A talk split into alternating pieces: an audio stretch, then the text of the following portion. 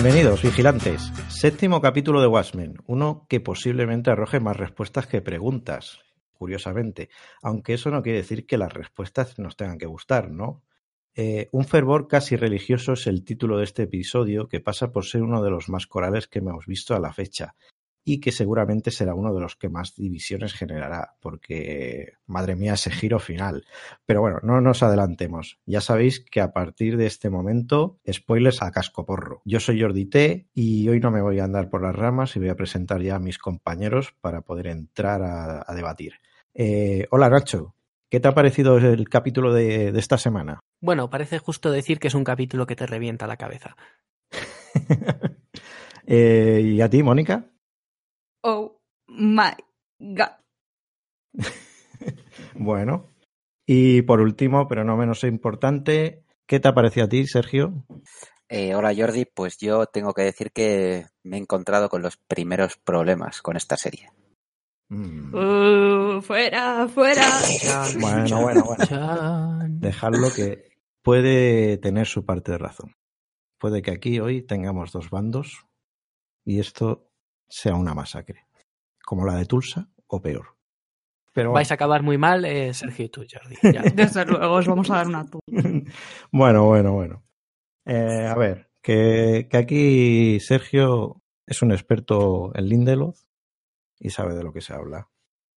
Pues nada, este capítulo, como tiene bastante chicha, al menos a, a priori, vamos a pasar directamente a entrar de lleno en él. Este capítulo está dirigido por David Semmel, que bueno, ha dirigido unos capítulos también anteriormente de Personal de Interés, American Horror History y Buffy, esa serie que tanto nos gusta por aquí. Eh, el capítulo de esta semana comienza con un documental centrado en Doctor Manhattan, que sí que es uno de los personajes relevantes de este capítulo, y que nos resume básicamente su vida y obra, más o menos lo que conocemos del cómic original, con algún apunte. Es un documental que reflexiona sobre su figura y que nos habla de que para unos es una personificación del ideal americano y para otras una auténtica pesadilla. Eh, cosas que ya estaban en, lo que Moore y Gibbons nos contaron en su momento. Eh, también aparece una escena en Vietnam, donde vemos a Manhattan haciendo lo que mejor sabe, que es explotar vietnamitas, y que nos remite directamente a alguna escena parecida que veíamos en la película de Zack Snyder, salvo por el detalle de que aquí Manhattan aparece en calzoncillos. No sé si esto os ha, decepcionado a vosotros, chicos. Bueno, es un detalle, es un detalle bueno, en el sentido de que Manhattan va, empieza a ir con el, con el asunto fuera, toda vez pierde del todo su humanidad, pero antes, cuando ejercía como superhéroe, él iba con sus calzoncillos y sus cosas, y es importante mantener esa continuidad. Ah, que consideras que eso es hacer de superhéroe. Ah, a ver, considero que se consideran superhéroes y considero que el uniforme es importante y considero que la continuidad es importante. Más allá de los actos que esté realizando, mientras Manhattan actúa eh, en la guerra de Vietnam y salvando hmm. vidas o no como superhéroe legítimo, en el mm. sentido de que los Minutemen lo eran, hasta que, bueno, ya se activan que si las leyes, de que si acabamos con los vigilantes enmascarados y demás. Antes de eso, cuando él ejercía Doctor Manhattan, iba con sus calzoncillos negros. Y luego ya es cuando le empieza a dar igual, un poco más adelante, iba con la chorra al aire porque ya termina de perder su humanidad. Sí, bueno, o, descubre el nudismo, que también es práctica totalmente respetable. Eh, Yo también agradezco ¿eh? que lleve calzoncillos, me molesta mucho ver pues, que no me apetece ver. Bueno, ya hemos visto algunos en la serie. Sí, en este programa además somos bastantes fans de los penes de o sea que... Realmente a mí lo que me ha gustado mucho es la narrativa, que te lo enseñan con calzoncillos y justo después aparece una cinta de VHS de un elefante azul. Entonces es como una manera de no te lo doy, pero nos echamos unas risas. Podían haberle puesto en plan un rollo como el de Borat, así, ¿sabes? Ojalá.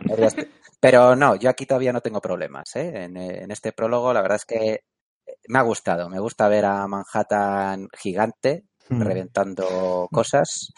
Y, además con ese rollito que ya comentábamos la semana pasada de cinta de VHS ahí que me, retrotrae a las cintas estas de, Dharma, me gusta, me gusta. Mm. Eso me ha gustado. Ah, es verdad, las cintas de Dharma.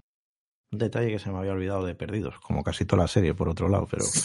Eh, pues después de este documental, bueno, vemos que este documental da paso a una escena que sucede en un videoclub que yo diría que se ambienta en Saigón en los años 80 y como aventuraba Mónica en su pequeño mini spoiler, aparece un, expositor con unos cuantos VHS, entre ellos uno de un elefantito llamado Trunky, que...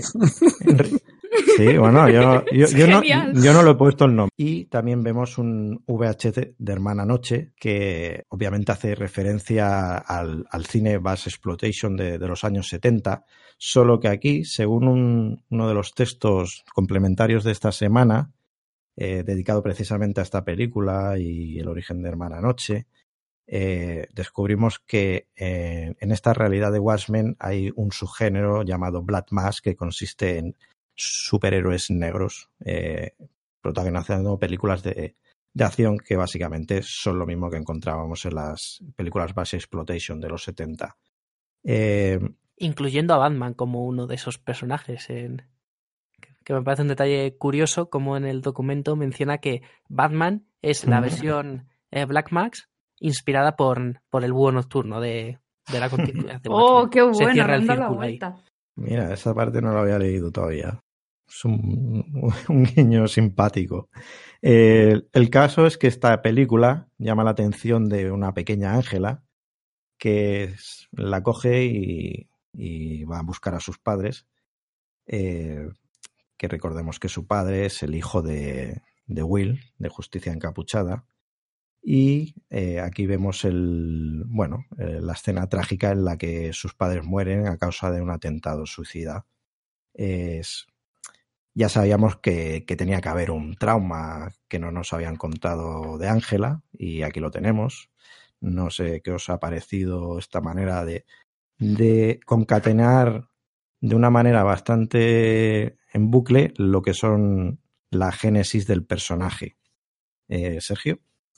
Eh, no es que me quiera repetir todo el rato, pero me ha vuelto a recordar a Perdidos, porque si, recordamos, si recordamos eh, la estructura que tenían los capítulos de aquella serie, siempre, siempre, bueno, hasta cierto momento de la serie que, que le dieron la vuelta a la tortilla, utilizaban los flashbacks ¿no? para unir pasado y presente. Y, y nuevamente, pues eh, lo que hacen en este capítulo es en, en varios momentitos vemos a esa Ángela eh, pequeñita que está pues eh, sufriendo en Saigón todo lo, lo sufrible y por haber, porque si algo saco en claro en este capítulo es que eh, esa niña, vamos, eh, estaba maldita, porque en el momento que te acercabas a ella, macho, creo que creo que no ha quedado nadie vivo. Mm.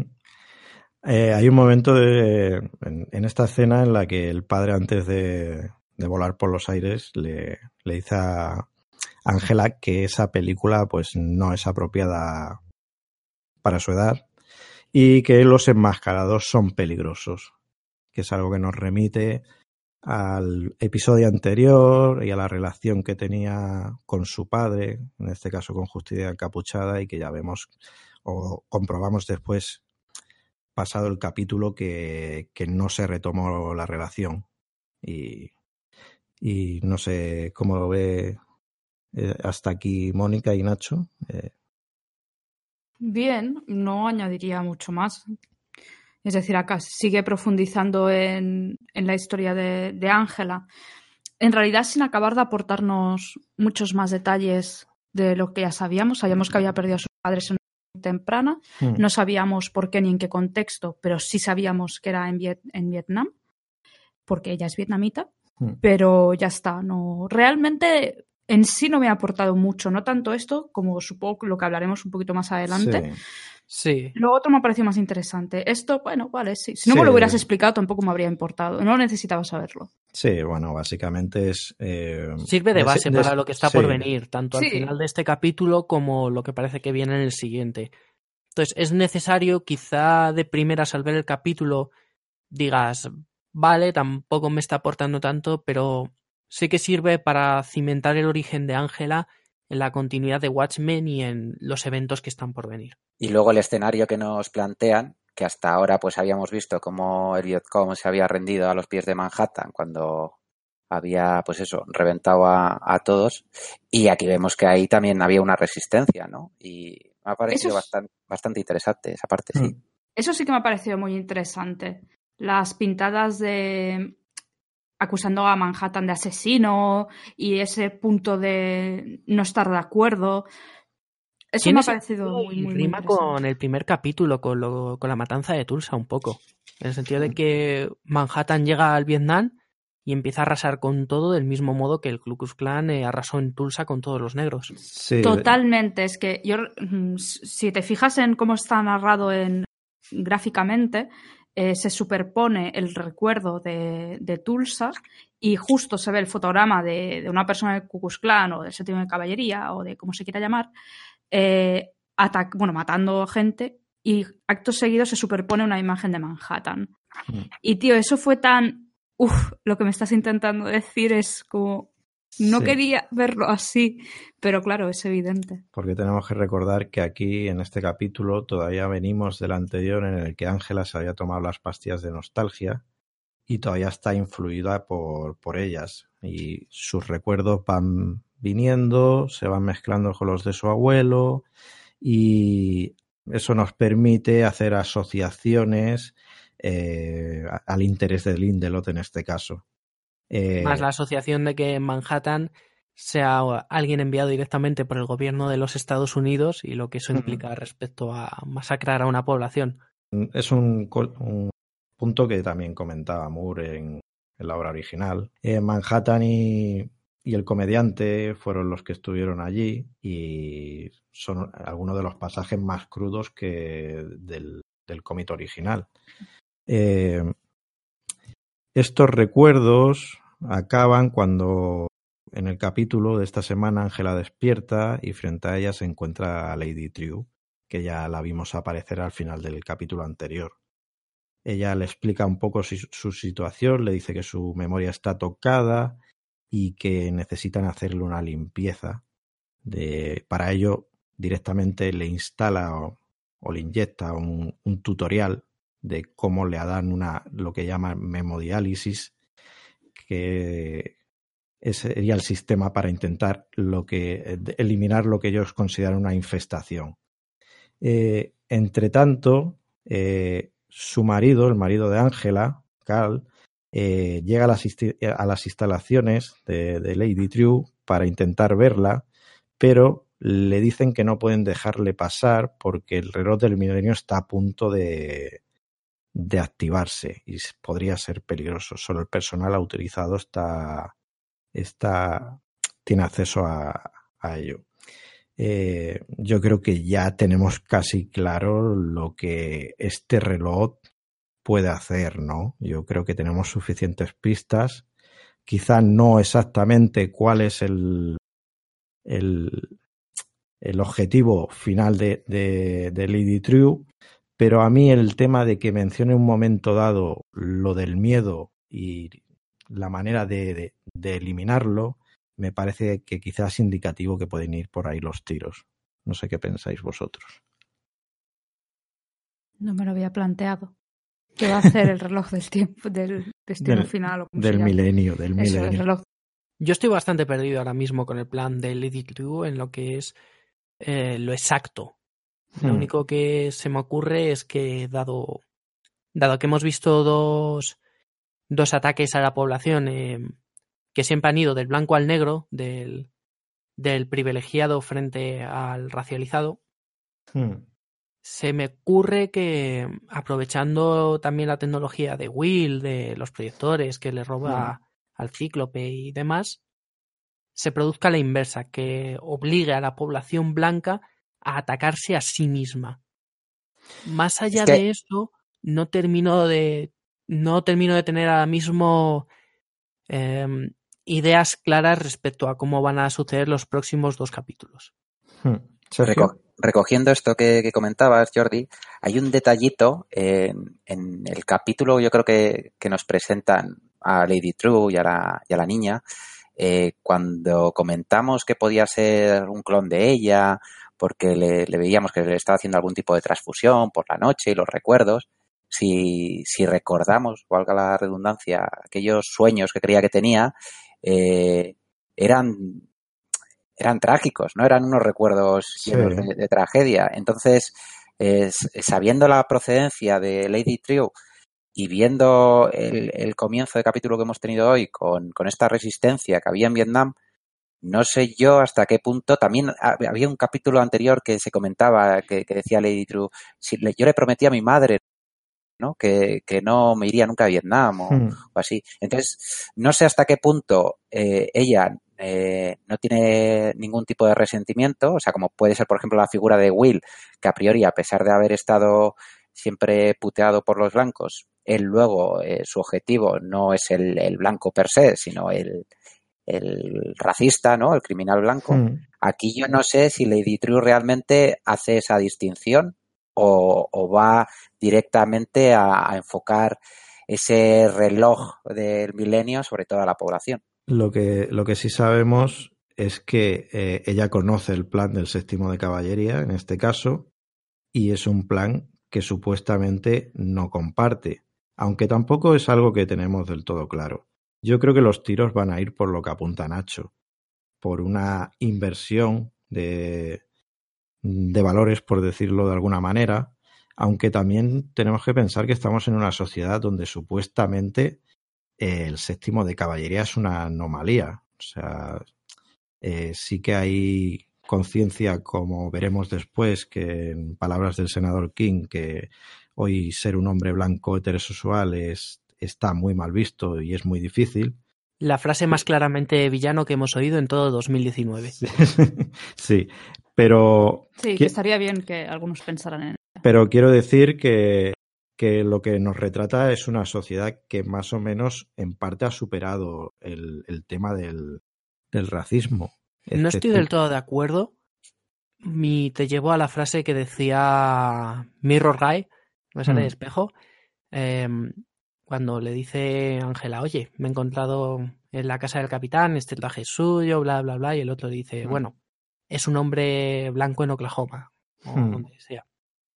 No estoy seguro de que, de que no estoy seguro de que lo que la serie te plantea sea que el tema esté superado. Creo que precisamente al tratar sobre el tema, lo que te está diciendo es que es algo a superar. Sí, pero lo digo porque en realidad todas esas actitudes las estamos viendo en un colectivo muy concreto no las estamos viendo en todos los personajes. Ya, pero hay una cosa que es importante y es qué tipo de personajes estás viendo. Porque esto es como por Twitter. Si tú hicieras caso a lo que lees en tu timeline, las elecciones no acabarían igual que acaban en realidad. Yep. Claro. Entonces, en realidad tú estás viendo, es una serie que está muy personajes que son negros, que son asiáticos, que son colectivos minorizados. Mm. Y todas las personas blancas que hay en la serie son racistas. Bueno, todas, mm, no estoy seguro. Espejo lo dice, dice... No, Espejo dice que el, jefe de policía es racista, no que lo sea él. Bueno, sí, dice como cualquier hombre blanco en Oklahoma y él es un hombre blanco. Vale. cuando le dice que es, que es racista y que forma parte de una organización racista, le dice, bueno, ¿qué esperabas? Siendo como es, siendo sí, que es. Es decir, otra, cosa es que sea. Pero es una frase hecha, no quiere decir que él se. Es una frase hecha que responde a una realidad.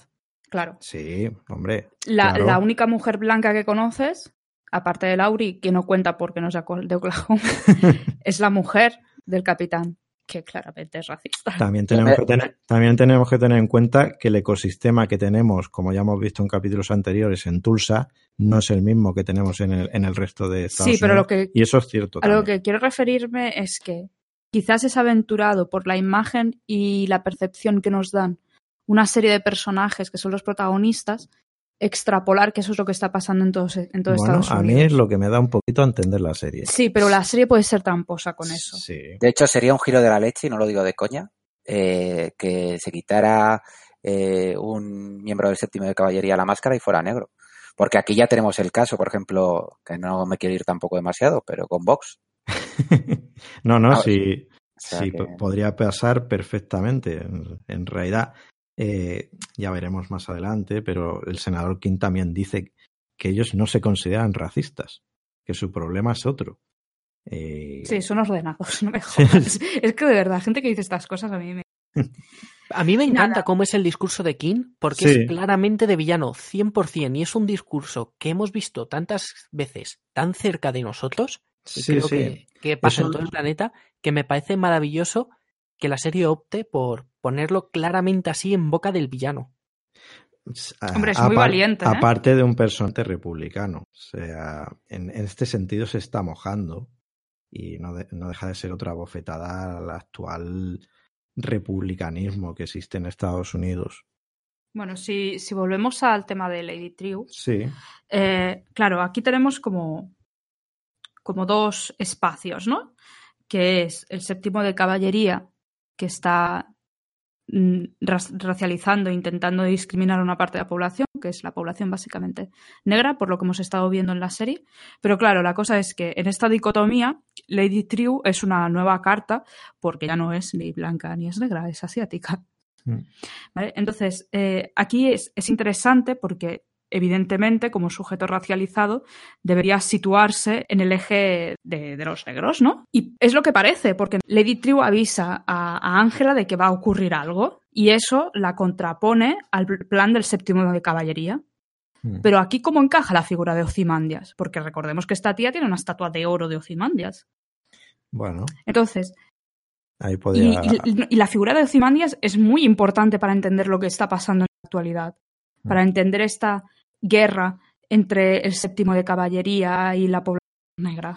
Bueno, es que es una de las pocas cosas que creo que nos que de las que menos pistas tenemos es la posible relación entre Lady Triu y Ozymandias. Si simplemente es una figura que ella tiene como mentor. Yo sigo pensando que Lady Triu es la que ha encerrado a Ozymandias. Y luego la cuestión con Ozymandias es que en cada escena que le hemos visto ha ido pasando un año Hmm. y no es hasta el próximo capítulo que va a coincidir en 2019 eh, a la vez de los eventos que hemos visto en el resto de la serie. Yo creo que ya después de, de que hayamos visto que en este juicio han tardado 365 días en completarlo, creo que lo que nos confirma es que cada escena de Ozymandias ha sido con un año de distancia. Sí, de hecho ya, ya se dijo el tiempo que llevaba Ozymandias. No recuerdo si eran ocho o nueve años encerrados ahí.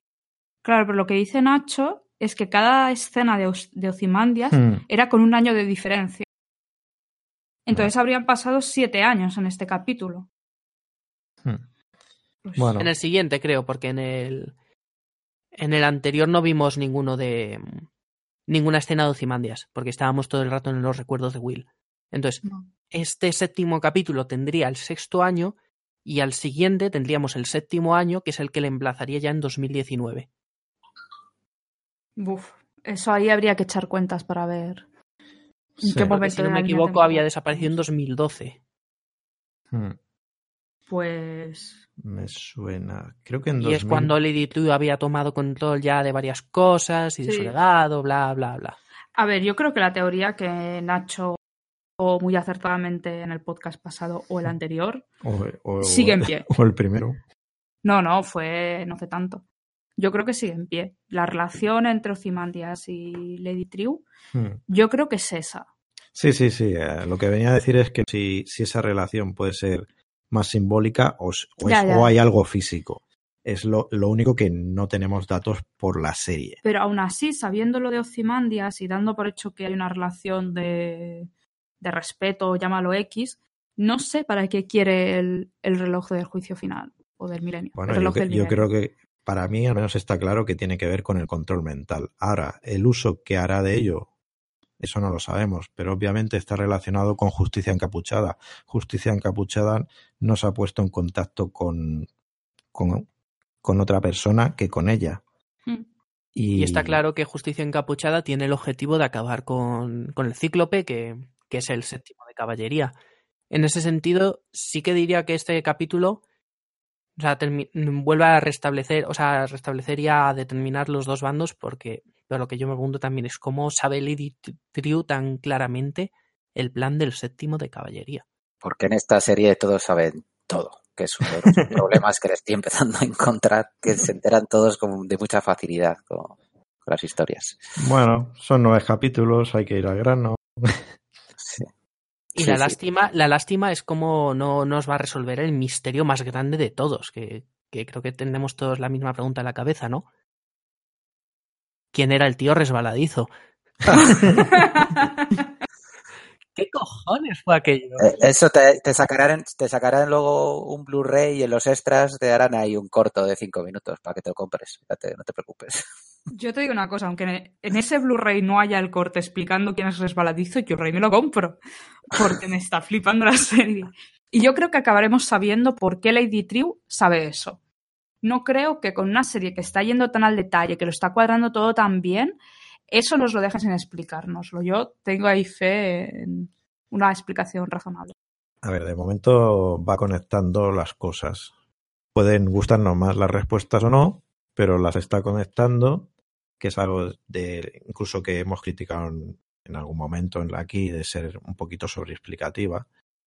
Pero bueno, es, es, es una narrativa es, y de momento nos sigue interesando. Cuando llegue el capítulo final, pues ya veremos cada uno, pero de hecho, hablando de la crítica que en algo que la serie es demasiado sobreexplicativa, tenemos un comentario de un tuitero que nos sigue en zona, que es NeoDaB con V, y dice, ahora que me estoy volviendo a releer el cómic original, por cierto, otro que ha vuelto a la lectura original gracias a la serie, veo tantas cosas en común como nuevas. Los nuevos personajes, su puesta en escena, las tramas e historia de cada uno, y quitando quizás lo que comentáis de que cuentan demasiado todo, no sabría con qué quedarme. Bueno, le preguntamos qué, qué es lo que más le gusta de la serie y aún no lo tiene claro, así que eh, David, si lo tienes claro cuando oigas esto, tuitealo. De, bueno. de todas formas, Jordi, perdona una cosa. Sí, sí. Eh, según lo último que comentabas, eh, estoy de acuerdo. O sea, algo que nos ha encantado y que hemos estado comentando todos estos capítulos es que joder, lo bien hilado que estaba todo. Sin embargo, ¿vale? Y es También que... te digo que teniendo como referente el cómic original, que es muy milimétrico también en todo eso, sí, sí. Eh, es más fácil hilar. Sí, pero es más fácil hilar, pero eh, que, que no nos confundamos tampoco. O sea, quiero decir, eh, no me voy a adelantar, no os preocupéis, pero es que no me vale, no me vale con, con, que luego haya hiladas burdas tampoco, ¿vale? Si estás tirando de sutileza y de buen hacer, ¿vale? Luego no vale todo. No es, ah, hostia, mira, esto no me lo esperaba. Pues. No confundamos Cliffhanger con explicaciones que todavía están por venir. También es cierto, no te voy a decir que no, pero bueno, no, creo que no es para ponerse tampoco como hostia qué, qué, pasada, ¿no? Cuando es como de entrada, sabiendo lo que sabes tú de, la obra original, mmm, es para fruncir el ceño un poquito. Bueno, la verdad es que creo igual... que nos estamos desviando ya mucho sí, porque la verdad perdón, es que ni recuerdo perdón, por qué escena íbamos en el repaso. Creo que nos hemos ido todos, así que. Sí, bueno, como veréis, mis compañeros están dando vueltas porque tienen vetado hablar del giro final de este capítulo hasta que lleguemos a él. Y eso hay que mantenerlo. El primero que, que lo mencione se queda expulsado y no participa en los dos siguientes podcasts. O sea que, que lo sepa. para mí. Pero retomando el hilo, como, como dice Nacho, eh, nos hemos quedado en el momento en que Cal eh, llega a las instalaciones de, de Lady Truth y le veta el acceso porque el reloj del milenio eh, está a punto de activarse. Cosa que no veremos en este capítulo. Pero no es un spoiler. ¿eh? Eh, después de esto, vemos a Lauri dando las grabaciones que le había hecho a Ángela en el capítulo anterior bajo los efectos de la nostalgia. Bueno, es, es algo que no se vio propiamente en el, en el capítulo, sino que se explica en los textos complementarios. Ángelas, eh, mientras está bajo los efectos de, la nostalgia, eh, lo está explicando todo, lo está viviendo. Y eso permite a Lauri enterarse de todo al mismo tiempo que ella. Eh, cuando, mientras está escuchando esto, le llama Piti y le comunica que algo que teníamos aquí algunas dudas de capítulos anteriores, si era el estado de espejo. Y bueno, el estado de espejo es desaparecido y ha dejado un resto de cadáveres a, a su paso en su casa. No sabemos dónde está. Suponemos que estará escondido, eh, intentando sobrevivir al séptimo. Y Imagino que camuflado. Porque te dicen También. claramente que falta la máscara de uno de ellos. es cierto, ese detalle. Y yo imagino que la ha cogido por algo. Sí, Y sí, de algún sí. modo será significativo que el equivalente a Rorschach lleve la máscara de Rorschach. Hmm, bien visto. Después de esto, vemos como Laurie se dirige a la casa del capitán Cranford para hablar con su mujer. Allí le confiesa que Will mató a su marido y la, conversación va derivando hacia terrenos, bueno, complicados y al final, eh, eh, digamos que la mujer de- del capitán Cranford se incrimina y activa un sillón trampa que es una, una de las escenas así más surrealistas de este capítulo. Más ridículas también. Sí, sí, no es algo que... problema Este momento yo creo que ha sido uno de los que ha habido detalles que menos me ha gustado de toda la serie. Hmm, En el sentido de que creo que hasta el momento Laurie se ha mostrado como alguien muy eficaz hmm. y va a pecho descubierto aquí a la casa sin sospechar nada, sin tomar ninguna precaución.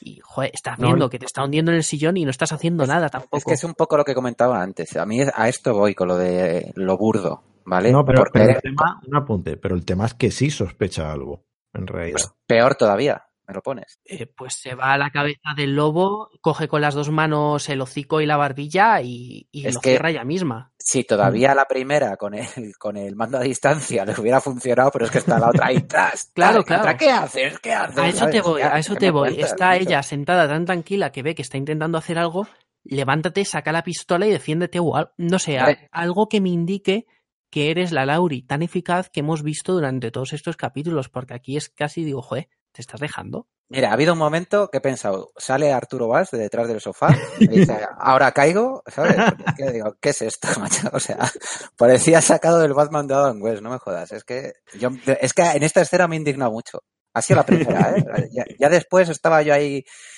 encabronado. Y la he visto la segunda vez que me he visto el capítulo, me ha pasado lo mismo. Digo, es que, joder, encima Lauri, que es que es un personajazo. A mí me encanta, pero no sé, o sea, es que Claro la he que visto si tan fuese-. Pues todavía, porque le ves un tipo confiado. Yo supongo que es un, bueno, un defecto de guion que Lindelof ha considerado necesario para explicarnos lo que viene luego. Y no se ha querido complicar la vida, por lo visto. Y Pues- luego también la mujer de Crawford, vamos, es que le ha faltado el chan, chan, chan, ¿sabes? Cuando Sí. estaba contando, y es como, joder, macho, un poquito más, no sé, de sutileza. Ha sido lo más caricaturesco de toda la serie. Sí, desde luego. Y eso que Yo- tenemos a Cimandias. Yo es que no estoy de acuerdo con vosotros, Ya. pero para nada. Es decir, creo que es una escena que es ridícula queriendo, Sí, hombre, sí, pero eso sí. es decir que no, no, eh, pero eso es importante porque no es lo mismo hacer una escena que tú crees que mola y sea ridícula, no es lo mismo eso que, que eh, tú quieras hacerlo a posta y que sea una escena graciosa. Pero que lo hagas Y- a posta no quiere decir que funcione. Entonces, yo, yo creo que la cosa es que eh, Laurie entra a casa de, de la señora Crawford creyendo que ella sabe algo, pero que no es una amenaza. Y eso en esta serie es importante. Porque eso, Eso quiere. es porque es una puta machista. Evidentemente. Por eso es importante.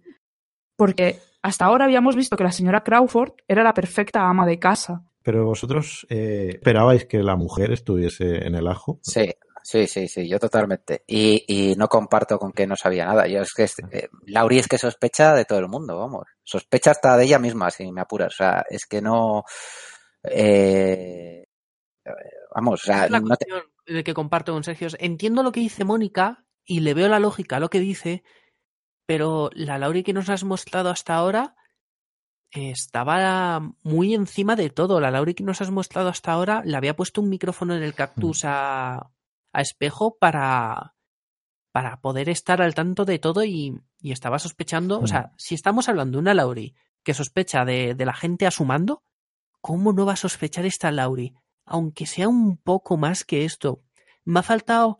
Lo que me ha faltado. Mira, esto me lo solucionas con unos grilletes en la silla. De verdad, con unos grilletes que la dejen sujeta ya a la silla y así, aunque luego pones la misma cuestión de que está a punto de caer, pero no, y al final funciona la trampilla, al menos dices, joder, vale, es que no se puede levantar, no puede hacer nada, pero Hmm. es que si no sospecha ella, además, ¿para qué le va a contar todo lo que ha descubierto? Porque Hmm. yo no digo que no sospeche, yo creo que sí que sospecha de ella, pero no cree que sea una amenaza. cree que es la típica confidente de su marido a la que su marido le explicaba sus fechorías, pero que ella no pinchaba ni cortaba y que no era un sujeto activo. Y en realidad hay algo en el, capítulo que te da la razón.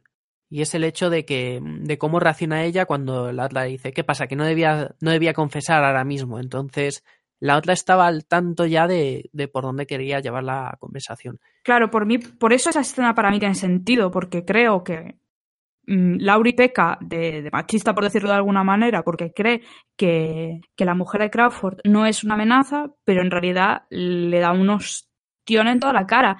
Y el hecho de que no funcione un sistema tan absurdo como una trampilla, igualmente ella se quede en plan, what the fuck, ¿qué está pasando?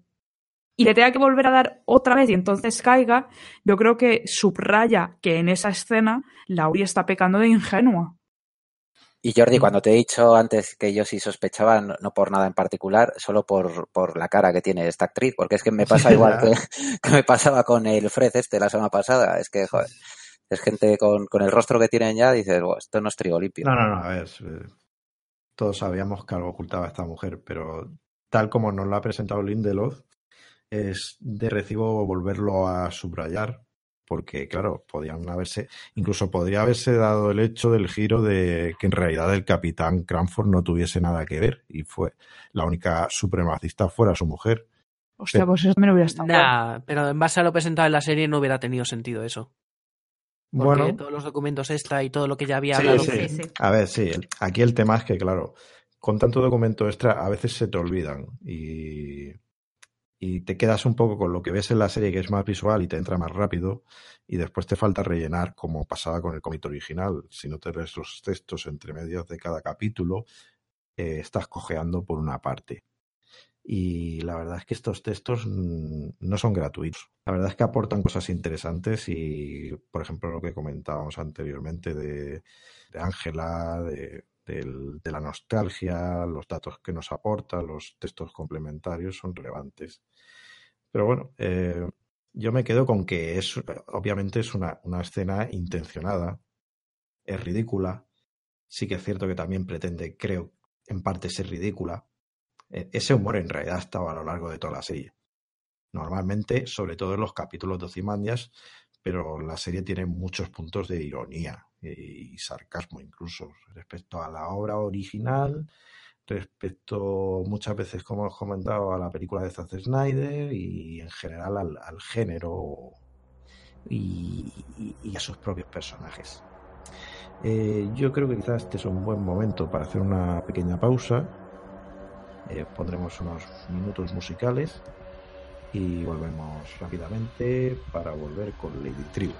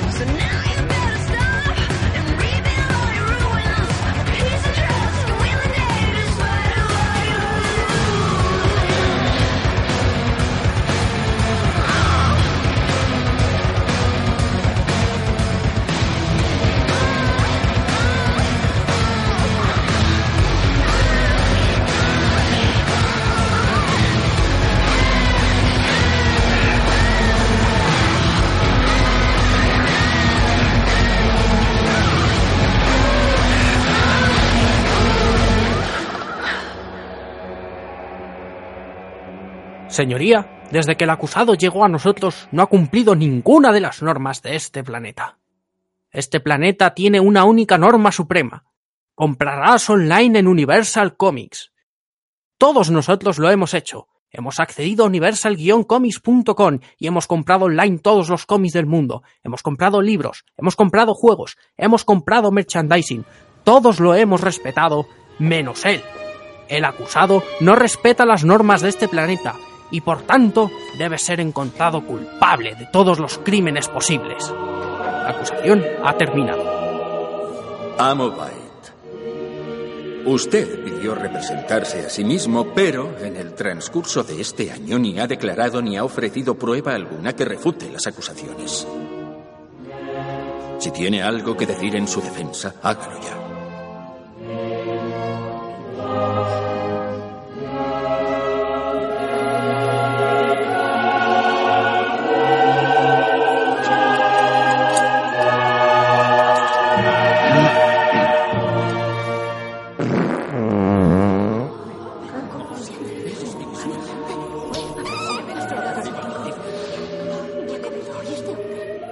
Defensa ha terminado. Ya estamos aquí. Eh, seguimos comentando el capítulo de esta semana de Watchmen. Recordad el título, eh, un fervor casi religioso. Esto, teniendo en cuenta lo que hemos visto a lo largo de los anteriores capítulos, creo que hay un personaje clave con el que es fácil relacionarlo, pero ya llegaremos a eso. De momento nos seguimos la cronología del capítulo y esto nos lleva a encontrarnos con la hija de Lady Drew. Eh, empezamos a ver aquí quizá que el capítulo está como muy dedicado a lo que es la identidad. Y en, este esta escena, eh, la hija de Lady Drew se encuentra con Ángela, que todavía está recibiendo el tratamiento de, Lady Drew. Eh, vía intravenosa y le comenta uh, que está haciendo una tesis, que atención al título, y yo creo que esto puede ser relevante para el plan que tiene su madre. La tesis se llama La función adaptativa de la empatía y del control de la ira para la cohesión social. Yo creo que eh, puede ser bastante indicativo de lo que pretende su madre y, es eh, antes de esta escena, además, eh, la hija, y ya eh, creo que podemos decir porque estoy entrecomillando hija, y es porque en este capítulo descubrimos que no es tal hija, sino que es un clon, como ya aventuramos en capítulos pasados, pero es un clon de su madre, a la que está implantando los recuerdos suyos personales. Lo va haciendo poco a poco y va moldeando así la, la figura de su de, de este personaje. En esta escena también eh, eh, la hija de Lady Drew eh, le está sometiendo a un test a Ángela en el que le da muestra varios dibujos y le pide que haga un análisis sobre ellos es algo que nos remite claramente al test de Rorschach, aunque no, no tiene nada que ver eh, las conclusiones que saca eh, este test y, o sus intenciones respecto a lo que sería el propio test de Rorschach. Que, bueno, creo que bueno, Mónica nos podría contar un poco que este test de Rorschach en realidad no, eh, no es algo que hoy se, se utilice en ningún campo ni nada parecido. No, es un, es un elemento muy peliculero. hmm. Es decir, es, forma parte de, del psicoanálisis y hoy en día, es decir, es como una herramienta dentro de la técnica llamada psicoanálisis y hoy en día es algo que, a menos que vayas a un especialista en psicoanálisis, no se lleva a cabo y aparte la evidencia científica que tiene, por mucho que a todos nos mole y nos parezca súper romántica la idea del psicoanálisis, no tiene validez científica el test de Rorschach que cuando Rorschach entra en prisión se lo realizan a él. Sí, sí.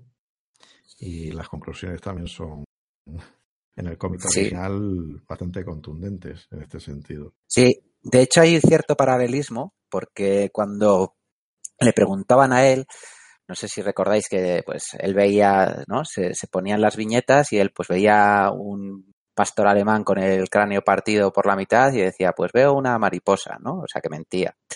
Y hay cierto paralelismo también cuando no es con la con la hija, pero sí con, con Lady True, cuando le, le dice algo así como, ¿qué es lo que has recordado? ¿no? Y ha recordado cuando murieron sus padres y dice, pues cuando mis padres me regalaron un pony. Mm. Vale, sí. Curioso. Eh, no sé si esta revelación a vosotros os ha sorprendido, la de la hija de Lady True. Es, digamos, la, la segunda eh, revelación importante quizá del capítulo de esta semana. A mí me preocupa ahora su destino, porque si nos acordamos del lince clonado de Ozymandias, no acabó muy bien. Bueno, mira. Entonces, si Lady Ryu es la equivalente de Ozymandias, Hmm.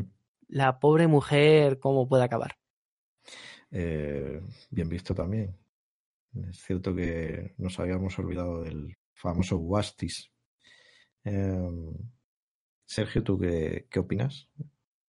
Eh, a mí me ha gustado esto. Eh, me ha gustado porque además eh, veo cierto sentido al hecho de, que con las aptitudes que, tenía Lady True en un pasado que desconocemos, eh, pues nos podemos imaginar con una madre enferma o tal, querer desarrollar esa capacidad eh, para eh, poder eh, desarrollar lo que conocemos como nostalgia, ¿no? que sería extraer los recuerdos. Hmm. Y luego, pues eh, en el tema de la clonación, al final es, bueno, mi madre se muere, pero sigo manteniendo su espíritu de alguna forma. Hmm. Sí, a mí me ha sorprendido. Ya sabíamos que la niña tenía algo raro. Habíamos apuntado el tema de la clonación, pero nos ha sorprendido, bueno, pues que no fuera de ella misma, sino de su madre. Bueno, Sí, en este sentido, Lindelot ha jugado un poquillo con nosotros y, bueno, al menos personalmente me la ha colado. Eh, en esta escena también vemos como Ángela tiene otro recuerdo. Ella sigue como eh, en un estado de semi omnisciencia, por decirlo de alguna manera, onírico. Y, En el capítulo te explican que según se van deshaciendo las memorias de Will, Hmm. va recuperando las suyas, porque Nostalgia actúa eh, injertándose, por así decirlo, en las conexiones del cerebro, donde estaría Sí. cada recuerdo. Entonces, al deshacerse uno de ellos donde estuviera el de Will, pues se Mm. vuelve a activar momentáneamente el recuerdo original. Y por tanto es lo que justifica en el capítulo que vayamos recordando su pasado. Hmm. ¿podemos hacer un inciso aquí? Venga, hagámoslo. Vamos a ver. Si nostalgia produce una infestación en las neuronas del sistema nervioso central, Hmm. ¿por qué el antídoto o la memodiálisis se la hacen vía sanguínea? Es que es una pequeña duda que tengo. Porque hablamos en un momento dado, hablan del líquido cefalraquídeo, pero luego les chupan una vena. Es decir, no, Porque Lindelof es de letras. ¿no? eso no funciona así. A ver, yo creo que es un poco por la idea, por una idea común que podamos tener todos eh, de un hospital, de tratamiento, ¿no? Por ejemplo, a mí cuando, Hmm. pues cuando, cuando me ingresaron por la diabetes y demás, pues tenía la, ven, eh, la, la vena así y entonces, pues la vía y a través de ahí, pues me iba llegando todo. Eh, yo creo que simplemente aplicar que tenemos una tecnología más o menos futurista y que eso sirve para que nos lo creamos fácilmente y que luego ya se había dicho en capítulos anteriores eh, o en uno de los documentos que nostalgia te deshaces de ella eh, básicamente cagándola. Por lo tanto, está claro que no termina de funcionar exactamente como cabría esperar. El cuerpo de algún modo estará deshaciéndose de nostalgia para acabar llevándolo a pues al intestino grueso, el delgado, el que toque, ¿no? Donde lo lleve directamente. Entonces imagino que también una posible explicación es que esa vía lo pilla en medias de ese camino, que puede de algún modo eh, ser la sangre o a lo mejor está inyectado a nivel de piel. Hmm. En todo caso, bueno, son las típicas explicaciones pseudocientíficas para intentar retratar algo que obviamente no existe y que no va a existir nunca, pero, pero bueno, que nos permite adentrarnos en la mitología de la serie y punto y pelota. Bueno, pues me voy con mi indignación a otro sitio. Ojo, que yo esta explicación me la he sacado aquí de la manga porque es lo que se me ha ocurrido. ¿eh? No, no, a ver, sí, yo creo que tienes razón, que simplemente eh, la serie hace referencia a nuestro imaginario colectivo de cómo deberían ser las cosas. Pero esta señora debería tener una sonda en la cabeza. De hecho, yo eh, pensaba preguntártelo, Mónica, porque suponía que era una estupidez como una casa, pero ya te digo que a mí me ha dado el pego bastante. O sea, me ha gustado, ha sido como, uh, mira qué, qué curioso. Pero sí, no tiene ni pies ni cabeza. No. No.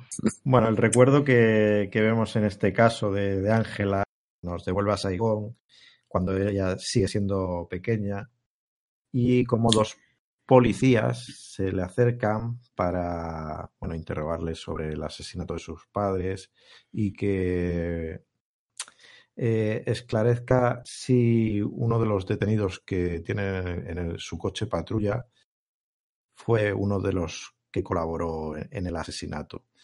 Y Ángela, la verdad es que de manera bastante fría, eh, asegura que sí. Y acto seguido, fuera de cámara, vemos cómo ajustician a este hombre. Por lo tanto, a pesar de que Vietnam ha pasado a formar parte de como el- el estado número 51, me parece que era, de, Sí. de Estados Unidos, eh, bueno, sus leyes se aplican de aquella manera. mm, Pero bueno, también estamos hablando de Estados Unidos, donde eh, existe la pena de muerte y tal, y tampoco nos vamos a rajar las vestiduras. Bueno, el caso es que esto define el, el concepto de justicia de Ángela, en parte, ¿no? ¿Nos parece? Sí, eh, claro. Mónica. Es una justicia muy vengativa, ¿no? Sí. No es una justicia del todo justa, imparcial. Que a ver, que el tío es culpable, vale, pero las cosas no se hacen así. Ay, qué moralista te ha quedado eso. Ya ves. Sergio. Eh, sí, opino lo mismo que Mónica. La verdad es que em, al final eh, son traumas que, que se han generado recientemente, en su caso, y ya vemos que su forma de actuar pues, pues viene desde, desde muy jovencita. Y su deseo de ser policía, que aquí se cimenta por completo. Y hermana noche. Pero Hermana Noche ya lo habíamos visto en parte antes y Sí. de algún modo es aquí cuando recibe la placa de, de la policía, de la mujer policía que, que está con ella en esa escena Mm, y, y es lo que le Es acaba verdad. llevando a ser policía como su abuelo. mm, Sí, sin ser, sin ser ella consciente en este, en este momento. Eh, después de esto, damos un salto y nos encontramos una escena protagonizada por el por Ozymandias, que regresa después de que en el, en el anterior capítulo nos lo hubiesen escatimado. Y bueno, sigue por sus derroteros. Yo creo que, bueno, ya me comentáis vosotros, primero describo la escena, pero yo en este caso creo que la escena no nos aporta gran cosa respecto a lo que ya habíamos visto del personaje anteriormente. Es la peor escena de Ozymandias, Sí, eh, directamente. Es una escena en la que básicamente consiste en un juicio. Eh, después de, del eh, el anterior aparición de, de Ozymandias, habíamos visto como el guardabosque lo había detenido por eh, saltarse las normas. Y aquí mismo vemos al guardabosque haciendo de juez. A mí este guardabosque me, me recuerda cada vez que lo veo al Wesley de, de la princesa prometida. Sí, sí. sí. Se nos avisa que, que esta es la sesión 365, que es algo que apuntaba Nacho anteriormente, y se realiza un juicio, digamos, entre ceremonioso y ridículo, en el que se juzgan las acciones pasadas y los crímenes de, Adrian Bate.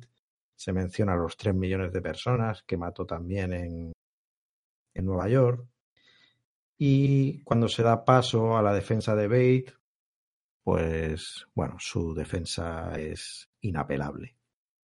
Eh, no sé qué os ha parecido la escena. Ya después, finalmente con la entrada de los cerditos en escena, para desacreditar totalmente la validez de cualquier tipo de juicio a Ozymandias. A mí me parece una escena flojita, la verdad. No, no me ha gustado mucho. Quizá esperaba más en este capítulo con Ozymandias, quizá esperaba que ocurrieran más cosas, sobre todo porque en el anterior no habíamos tenido nada, de forma justificada, pero no habíamos tenido nada con él. Hmm. Entonces, mm, más o menos, venga, está el alegato de la fiscalía, tal, que más o menos nos resume todo y nos vuelve a recordar quién es Ozymandias. Sí. Pero, joe, esperaba algo más. Mí no me ha gustado. El momento pedo, pues me ha hecho gracia porque es algo que haría yo, pero, pero por aclarárselo a la gente, por si tenía alguna duda, yo no soy el hombre más listo del mundo. y entonces, pues, hombre, realmente sí que es cierto que a mí es que lo mire por donde lo mire, de verdad, no, no me encaja con, con la personalidad del personaje. O sea, eh, o sea, yo siempre he visto a Ozymandias. Sí que es cierto que en la serie eh, Te presentan a eh, un, un tanto a un. Ozymandias un Sí. poco ya senil, eso es cierto. Sí, sí, sí. Entonces, eh, que es algo que habíamos comentado, ¿no? Hmm. Entonces, sí que por una parte mezcla un, un tanto esa opulencia, lo educado que es, ¿no? Pues ya vemos, además siempre está con la música clásica cada vez que sale en escena, pero mm, ha pasado de, de ser ahí como un tío muy estirado, pues eso, a, a tirarse un pedo en medio del juicio, que es que es como... Pero por comentar un, detallito que no sé si, si os ha pasado por alto o no, eh, sí que es cierto que cuando estaba la fiscal, que es que nunca me sale el nombre de la, de la chica, esta, la señora... Miss bueno, o algo así, eh, creo. Esa, eh, es la señora Croissant, vamos a dejarlo ahí. cuando, cuando. Croissant antes relleno de, de algo. Eh, Mira, tío. No está rellena de nada. Bueno, pensado no, sois, joder. que, Es que no me gusta nada que se tire un pedo Ozymandias en el juicio. Ya, joder, eso ya ha sido ambiguo. Bueno, que. que a lo que iba. Que... Ambiguo es la palabra que te sale. Sí, sí, sí. Ya he dicho que no soy el hombre más listo del mundo, joder.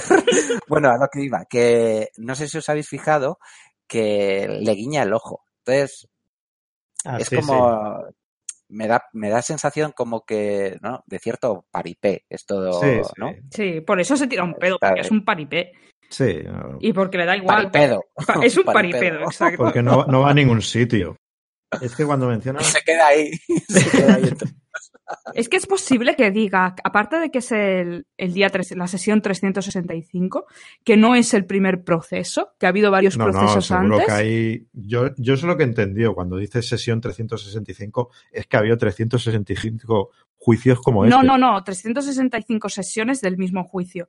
Pero yo Sí. creo recordar que antes de decir el 365, dice al- hace varios procesos, ¿sabes? Como Hmm. siete procesos o algo así.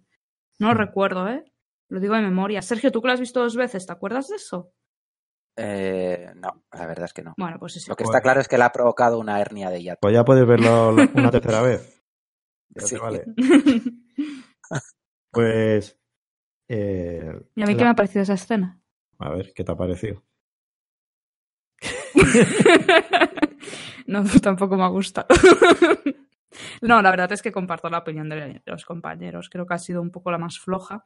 Sí que es cierto una cosa, y es que eh, hay una revelación que para nosotros no cuenta porque hemos visto, bueno, porque hemos leído el, el cómic, pero si tú vienes de cero en esta serie y no tienes ni puñetera idea, en esta escena entiendes que el pulpo lo ha provocado Cimandias. Ojo, que no es un dato para nada despreciable. Sí, son cosas que pasamos por alto a veces y tienes razón. Pero Claro. eso, eso ya no se da a entender en los anteriores. No, no, no, eso no se sabía. Eso se daba a entender en los, en los textos extras y cosas así para gente friki Pero como nosotros. eh, la cinta que le muestra. Ah, sí, es verdad. Claro. Que la cinta no dice exactamente lo que va a hacer. Claro. Eso es cierto. Pero se ve el pulpo de fondo en la cinta. Coño, también es cierto. Si es Mm. que estamos espesos, ¿eh? No, no, es que espérate. me- Y además se explicita que parece que se va a producir un ataque extradimensional, tal, pero Sí. no, seré yo. Y al inicio del capítulo hemos visto ese Mm. supuesto ataque extradimensional. Mm. Ya me resultaba extraño. Bueno, pues entonces sí, la escena es una completa Menos mal que basura. está Nacho, que si no, aquí la gente no se entera de nada. ¿eh? Que muy mal. Bueno, bueno, pues nada, en el próximo programa no me invite. Vale, te invitaré. a ver quién edita. Bueno, eh, dejando esta escena, yo, coincido. A mí, más que nada, fuera de que me haya gustado, ¿no? Es que creo que es reiterativa o más bien que no, aporta gran cosa a lo que ya sabíamos del personaje ni de, su situación. Entiendo que viniendo de lo que de, de donde habíamos dejado el personaje, había que escenificar ese juicio, pero quizás se podía haber hecho de otra manera o se podría haber prescindido de ello. El caso es que de, después de esto volvemos a Triulan y volvemos a tener una conversación entre Ángela y, Lady True en la que, digamos, ya se empieza a hablar claro y Lady True eh, proclama que ella tiene un plan para salvar a la humanidad. Eh, obviamente no sabemos eh, qué considera Lady Truth salvar a la humanidad y si eso implica sacrificios como los que hizo Ozymandias en su día. Eh, ella también remarca que la memoria es su campo de trabajo y es algo que ella controla bastante y le hace ver que a Ángela que siempre se ha comentado en capítulos anteriores que tenía una amnesia respecto a su pasado. Eh, le, hace, le hace ver Lady True que ese tipo de amnesia, la verdad es que es algo bastante excepcional y que no se suele dar en la realidad. No, no, no, no. Te estás, mm. perdona, ¿eh? que te corte. Sí. Eh, te estás equivocando. Eso hace referencia a la amnesia de Cal, pero eso no lo sabemos hasta el final. Lo tienes mal apuntado. Ah. Claro, porque lo tienes apuntado de cuando lo íbamos. referencia a la amnesia de Cal en algún capítulo anterior. Sí, sí, sí que lo, han hecho y no lo hemos comentado, eso es cierto, porque lo dejaban ahí como de pasada y no. La verdad es que yo a Cal nunca le he terminado de prestar mucha atención, así que por eso tampoco, recordaba el detalle. Hasta que no me lo han comentado, mm. no. Por cierto, ahora que. Ah, perdona. No, no, no, no, di, Sergio, di. Bueno, eh, no, sí, es, la tontería del día que la tenía que soltar. es que en esa, en esa escena que estás hablando, Jordi, sí. Eh, están comiendo. Sí. ¿Y qué se ve cuando están comiendo de primer plano? ¿No os habéis fijado? Pues no. Bueno, pues yo como lo he visto dos veces, ¿ves? En eso sí me queda. Pues se ven, se ven pequeños calamares. Ah, sí. Vale, ¿y cómo se llama el marido de Ángela? Calabar. Por favor. Ahí, le he adelantado por la derecha Lindelof. ¿Cómo que se llama calamar? Se llama calabar. Calabar. hostia! En la edición le metes aquí un redoble de tambores. Joder, Lindelof, porque eso seguro que no se le ocurrió a él. No, pues, claro. pues ya en esta escena me he liado. Pero bueno, ahora que ya lo tengo claro.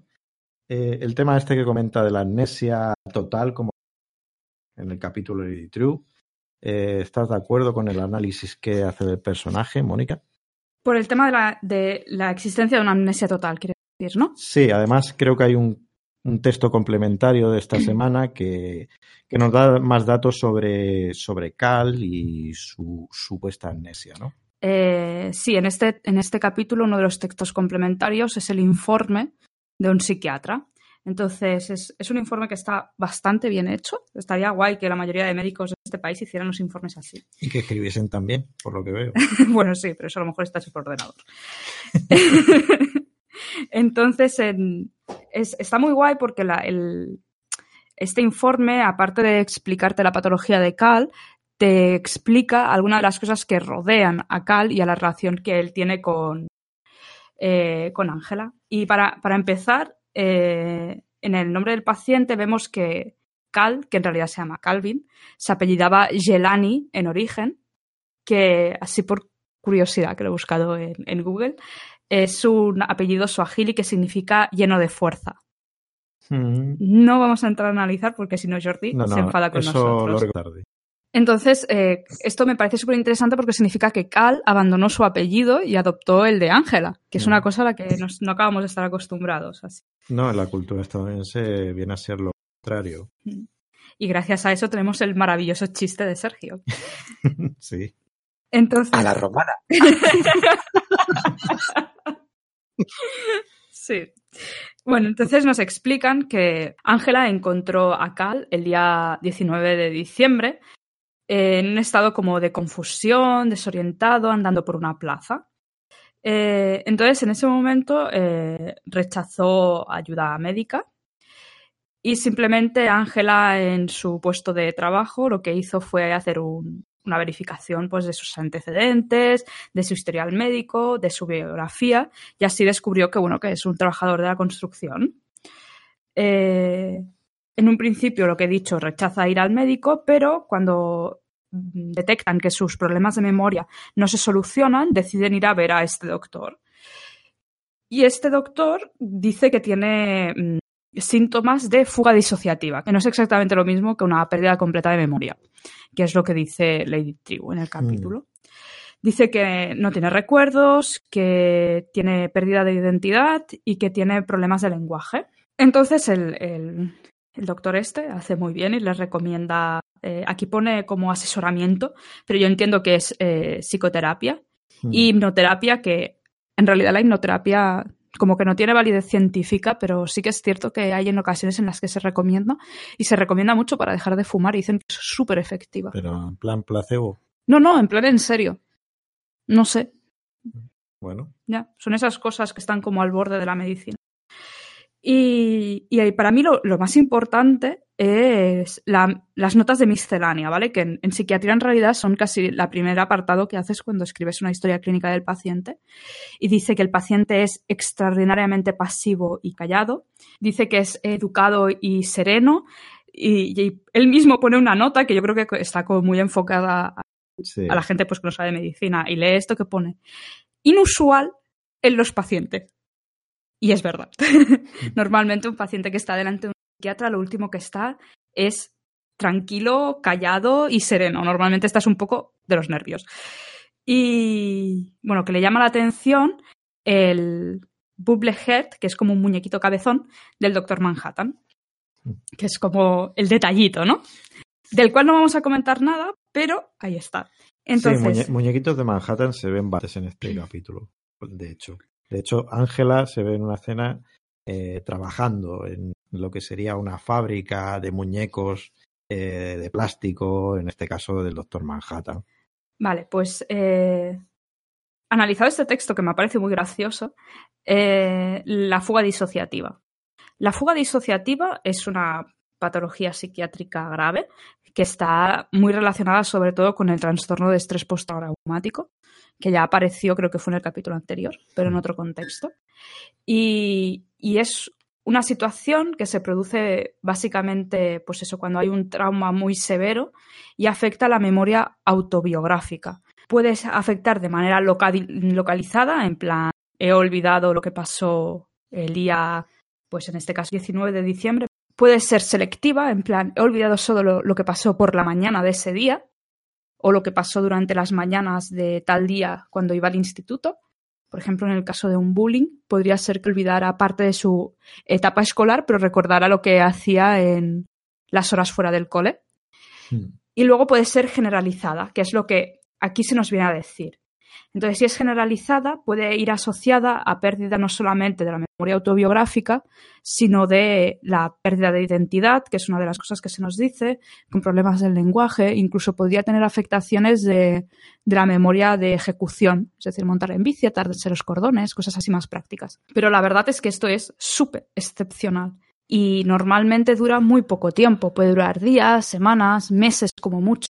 Pero aquí estamos hablando de qué le pasa durante el resto de su vida. Aquí es el punto de la ciencia ficción. Es decir, está muy bien cuadrado, está muy bien explicado, incluso el tema de que deambule desconcertado es lo que le suele pasar a los pacientes que, tienen un episodio de fuga disociativa a raíz de un trauma, pero que le dure toda la vida, eso es lo que no tiene ningún sentido. Hmm. Pero realmente está muy bien y está muy bien retratado. En hmm. este sentido sí que me gusta mucho. Bueno, pues creo que este punto está bastante claro. Ya veremos que este informe en realidad es bastante importante hacia el final del capítulo, especialmente cuando podemos reinterpretarlo. Eh, siguiendo con la cronología del capítulo, vemos a Lauri. Esta vez ya la vemos retenida por Cíclope. Eh, suponemos que debajo de la casa de, los Cranford.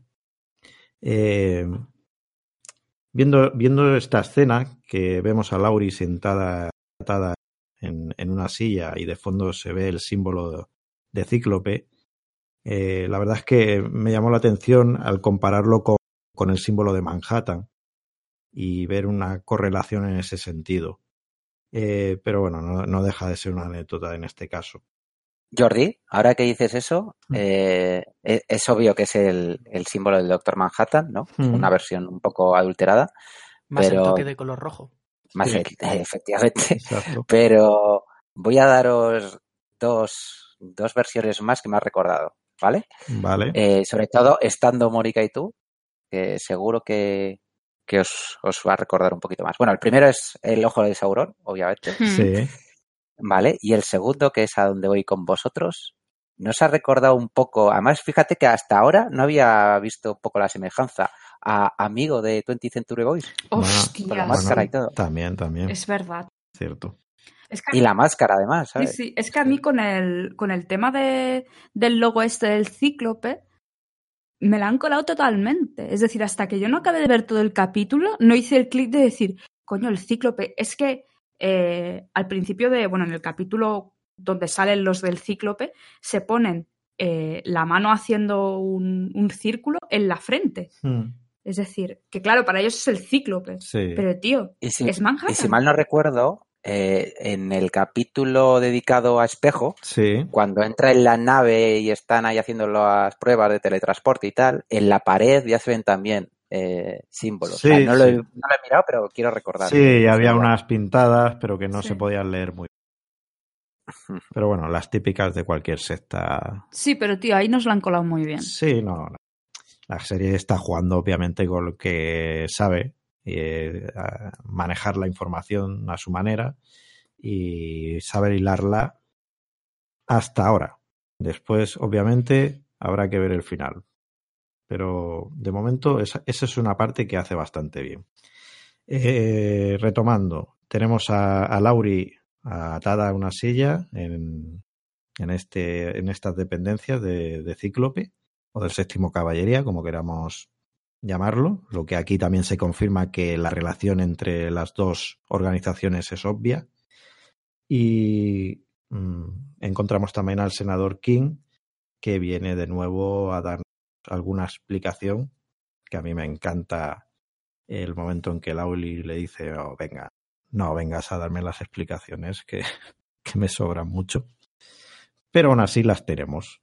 Y King nos dice que, entre otras cosas, la Noche Blanca fue una estrategia para, bueno, para que la sociedad eh, entendiese que, o, que se disolviese el concepto entre lo que son los buenos y los malos al llevar todos máscaras. Lo cual a mí, la verdad, es que es una explicación que me ha parecido bastante chorra. No sé qué pensáis vosotros de ello. Yo el segundo problema de este capítulo me lo encuentro aquí también. Eh, sí que es cierto que el tema este de restaurar el equilibrio en los momentos en los que nuestro país olvida los principios de su fundación, mm. Pues me vuelve a sobrevolar por la cabeza las teorías de los conspiranoicos, ¿vale? Pues eh, esto de una operación de falsa bandera y demás. Sí. Pero es que, no sé, me, creo que ha, ha, sido Nacho el que al principio ha dicho que le ha gustado esta parte, pero es que yo lo veo tan de, de tan forzado, tan de villano de, de, opereta, de malo de peri de Bond, de con, eh, contar los planes antes de, de Me gusta que a un blanco supremacista se le pinte como un villano ridículo de opereta. Es normal, ¿no? Bueno, sí, sí, es que lo es, ¿no? El tío, la verdad es que es para darle más de un guantazo. Pero... Lo que pasa es que empieza, eso sí, a ser iterativo, porque ya hemos tenido sí. al senador King en varias escenas muy parecidas, con Ángela, incluso una, alguna anterior con Laurie. Entonces. Se lo puedo medio perdonar eh, si después. Claro, es que este capítulo es como en estas sagas de películas, que cuando tienes un, una película intermedia y dices, bueno, esta película la va a hacer buena o mala el desenlace. Pues con este capítulo me pasa un poco eso. Entonces, eh, esto de contarle todo a Laurie, a Laurie, ¿por qué no la matan? Porque la tienen como cebo, porque es que si no, me parece un tanto absurdo que, ¿sabes? O sea, bueno, sí, claro, es decir, hasta donde ellos saben, eh, la última pareja de Manhattan es, es Laurie, con lo cual se supone que tiene que tener ciertos sentimientos hacia, hacia ella y que en un momento dado la pueden usar de cebo. Quizás entonces es un porque no va a ser así, pero bueno. Entonces es un Deus es máquina de, de manual, porque que hayan pillado a Laurie ha sido pura casualidad. Porque ha ido a casa de los Crawford y se ha sentado en el sillón mágico este de la trampilla y ha caído. Bueno, si no, porque ella lo está investigando y o temprano aparecería por ahí. Y si no, irían a buscarla. Yo ya Pero es que ya- el, el hecho de que, que tengan todo tan cronometrado, porque Lady True además sabe, o sea, es como dentro de una hora, dentro de 20 minutos, eh, parece Ramón García con los cuartos. Bueno, por ahí, por ahí va el tema. por, ahí, por ahí va. bueno, claro. Ya, ya sabemos dónde van a dar las campanadas Sí, este este año. A ver, a mí, y ya comenté en algún podcast anterior, que la verdad es que no le veía mucho sentido a tener a Angela como una amenaza tan seria y después no prestársela a Lauri. Es cierto que a Lauri eh, parecía quererla. eh, eh, el senador King creía tenerla controlada por tener al a Búho Nocturno retenido, pero no me acababa de quedar creíble cuando estás viendo sobre todo cómo se comporta Lauri.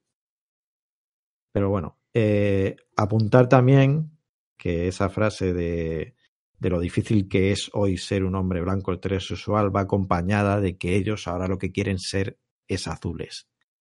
Por lo tanto, eh, este, este Bueno, un detalle sobre lo de Sí. ser azul em, es que si tú te vas a las interpretaciones de- del origen del mito del cíclope, sí, una, hay una sugerencia que es que eh, leo, leo tal cual de la Wikipedia esto. venga. Robert Grace ha sugerido que los cíclopes podrían haber sido un gremio de forjadores de metal en la Edad del Bronce que probablemente tenían tatuados en la frente anillos concéntricos como muestra de homenaje al Sol por ser su fuente de energía. Y claro, si tú te vas a esa idea de círculos concéntricos en la frente, es inevitable acordarte del, del propio Doctor Manhattan, Hmm, sí. de su símbolo que no deja de ser un círculo y un punto, ¿no? Entonces son dos círculos concéntricos. Por tanto, si tenemos en cuenta esta descripción del mito original, pues no es difícil relacionarlo con el símbolo del Doctor Manhattan, que lo tiene en la frente, que es un círculo representando el hidrógeno y el punto del medio, ¿no? Y eh, un punto también en eh, un punto también en, en la parte superior de ese círculo. Por tanto, es una buena manera de por qué este grupo se llama Cíclope. Pues esta parece una buena explicación si tenemos en cuenta su plan. Sí, aunque también hay que recordar que Cíclope eh, se forja antes de la asistencia de Manhattan. Eh, obviamente. Sí, sí, pero digo a posteriori. Sí, de- a posteriori. estás- cuando estás haciendo la serie y dices, pues, ¿cómo co- cojones le llamo? Pues, pues les llamas así, les das un símbolo que resulta que es ponerse un círculo en la frente, y luego cuando tienes en cuenta todo lo que sucede con Watchmen y lo que supone el Doctor Manhattan para la identidad americana, pues coño, pues todo Hmm. cuadra bien. En todo Muy caso, a mí este plan eh, parece como una reinterpretación de, de lo que hizo Zack Snyder en el final de, de Watchmen. Eh, que es utilizar a Manhattan en este caso como un arma o como, bueno, como el, el, el- Pero no termino de verlo. O sea, al final, el final de Zack Snyder lo que hace es alejar al Doctor Manhattan de la identidad de América, mientras que el plan de Cíclope y del séptimo de caballería Sí, es sí, es, es el opuesto. adoptarlo totalmente. El Doctor Manhattan Pero- es América. Sí, pero lo que hizo Ozymandias en, en la versión de Zack Snyder es robarle parte del poder a, Oz- a- a Manhattan y utilizarlo en su beneficio, que es lo mismo que quiere hacer el séptimo de caballería en este caso. Y Ozymandias, tanto en el cómic como en la peli, Hmm. se lo trata de cargar y es imposible, realmente. Sí, Que, que de hecho ya sabemos ahora para qué eran lo de las pilas de reloj. No sabemos exactamente cómo funciona, pero sí para qué lo están utilizando. sí, aparte de palo obvio, claro, Ujú. para aparatos electrónicos.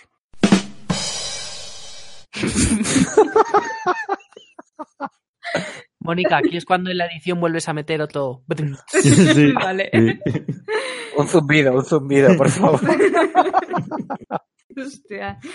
Ah, Sí, ¿qué tienes que decir de todo esto, Mónica? sobre lo del séptimo de caballería. Eh, bueno, están preparando un cachivache que no sé yo exactamente si les va a funcionar o no, habrá que verlo. Me Porque ha encantado también- la palabra cachivache. Sí, porque, bueno, de momento en el capítulo anterior habíamos visto como un experimento que era el de teletransporte y ahora nos dan a entender que están haciendo la cámara esa para, no sé exactamente qué palabra utilizar para describir lo que van a hacer, Hmm. pero convertirse en Manhattan y, y no sé. no acabo, no acabo de entender cómo van a fusionar estos dos conceptos. Y luego otro problema que veo es si tú van a convertir a uno en Manhattan, es decir, al senador King, o se van a convertir todos en Manhattan. No, no sabemos si están hablando literalmente o, como decimos, es un plan más parecido al de Ozymandias en la película de Zack Snyder, que es utilizar simplemente su poder. Eh, no lo sabemos. Y eso también es muy comiquero, ¿no? Replicar un incidente para intentar transformarte en el superhéroe y acabar siendo una abominación o algo así. Sí, sí, en, ese, en este caso no podemos. Y encima que ya nos habían dado la pista en los documentos esta de aquel artículo de uno de los periódicos racistas cuando dicen, pues quizás los americanos debamos ir al planeta Marte donde ya está el rojo y el azul y solo falta el Es cierto, Hmm. sí, sí, sí. Bien visto. Una vez más, Nacho. bueno, pues a ver. En la siguiente escena, eh, volvemos otra vez con Lady True, que está en este caso haciendo la presentación de lo que sería la inauguración del reloj del milenio, que en este capítulo todavía no lo vemos activo. Y mientras tanto, Ángela está como intentando encontrar a Will porque sospecha que está eh, en el recinto. Eh, eso le lleva a entrar en una sala en la que, en la que es, ¿cómo, cómo explicarlo? El, la sonda que tiene ella puesta en, en, el brazo, la verdad es que le da bastante movilidad por el resto de la casa, por decirlo de alguna manera. Vamos, que es uno de estos cables USB de, de, de varios metros. Y, y esto le lleva al final a entrar a una sala donde descubre a qué está conectada. Que Ángela pensaba sí. que estaba conectada a su abuelo, pero. Pero, pero, pero nada más Un lejos. elefante. es otro de los what the fuck de, de este capítulo. Y es, sí, encontramos una escena donde Ángela eh, está conectada directamente a un elefante. Y ese es el tratamiento que Lady True le está dispensando. Que supongo que la asociación simplemente es la facilona de que siempre se ha dicho de que los elefantes tienen muy buena memoria y tal, que por cierto se ve que es una leyenda urbana. Pero... Yo lo que entiendo es que un elefante, lo que te dan a entender, es el único que es capaz de, de acumular todos los recuerdos de sí. toda una vida, como es la vida de Will. Y que por ha dado... es como tirarlo a la papelera de reciclaje y el elefante es la papelera de reciclaje. Mm. A mí me ha dado por mirar un poco esto, porque me ha, me ha causado curiosidad.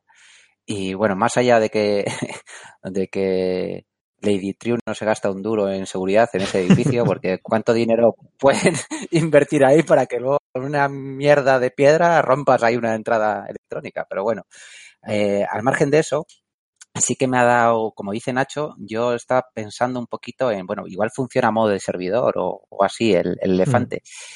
Y sí que es, es cierto que el cerebro es el cerebro más grande entre los mamíferos terrestres mm. y tiene eh, un peso medio entre los 3 kilos y medio y los 5 y medio. Para que nos hagamos una idea, el nuestro puede pesar un máximo de kilos 600. Si me equivoco, que me diga Mónica, que es la que controla esto. Y luego, a nivel neuronal... Pues la verdad la es que nunca he pensado que, un cerebro. La que controla de grandes trompas. No. bueno, perdón. Eh, entonces, eh, perdón, que se me ha ido Bueno, perdón, el, el, nuestro, eso, tiene un máximo de kilo 600 de peso, el cerebro, y eh, las neuronas del elefante son más del doble eh, de las del hombre. Entonces, teniendo en cuenta que Lindelof seguramente es de letras y que habrá leído la misma información que he leído yo, pues ha dicho, venga, esto, ¿no? Tiene toda la pinta. ¿Cómo lo veis? Bueno. Es el equivalente al oso de perdidos, ¿no? Sí, sí pero más grande. bueno, pues después de los apuntes de Félix Rodríguez de la Fuente, eh, seguimos con la escena. Por cierto, lo del elefante, como comentamos al principio del, del capítulo, vemos esa escena en el videoclub donde aparece el elefante Trumpy. Forky era, o Trumpy. Trumpy. Trumpy, Trumpy Trusky. Que obviamente, obviamente nos está spoileando este momento en el capítulo pero no deja, no deja de ser otra, otro de estos guiños, eh, anécdotas, eh, quiebros que le gustan a, a, Lindelof. Cuidado, Jordi, que Lindelof igual Will se transforma en elefante, que no lo descartes. bueno, ya, ya lo veremos, ya lo veremos. El caso es que eh, aquí se inserta otro recuerdo de Ángela, en el que recuperamos a Jung, su abuela, que se vuelve a poner en contacto con ella cuando era pequeña en, Saigón. Ella se había intentado poner en contacto anteriormente con su hijo, pero al parecer no, no había fructificado. Eh, esto nos lleva a, a una escena mmm, también dramática en la vida de Ángela, que es cuando su abuela muere justo en el momento en el que le va a sacar de, del país. Para Me ha dado una pena ese momento. Hmm. Yo creo que es el momento que más pena me ha dado en todo el capítulo. La verdad es que no, no te lo esperas. Que eh, pensábamos que este sería el momento en que en que Ángela se traslada a Tulsa, que es donde quería llevarla a su abuelo, pero es cierto que ya sabíamos anteriormente que ya había conocido a su marido en, en Saigón y después se habían trasladado, o sea que algo no cuadraba.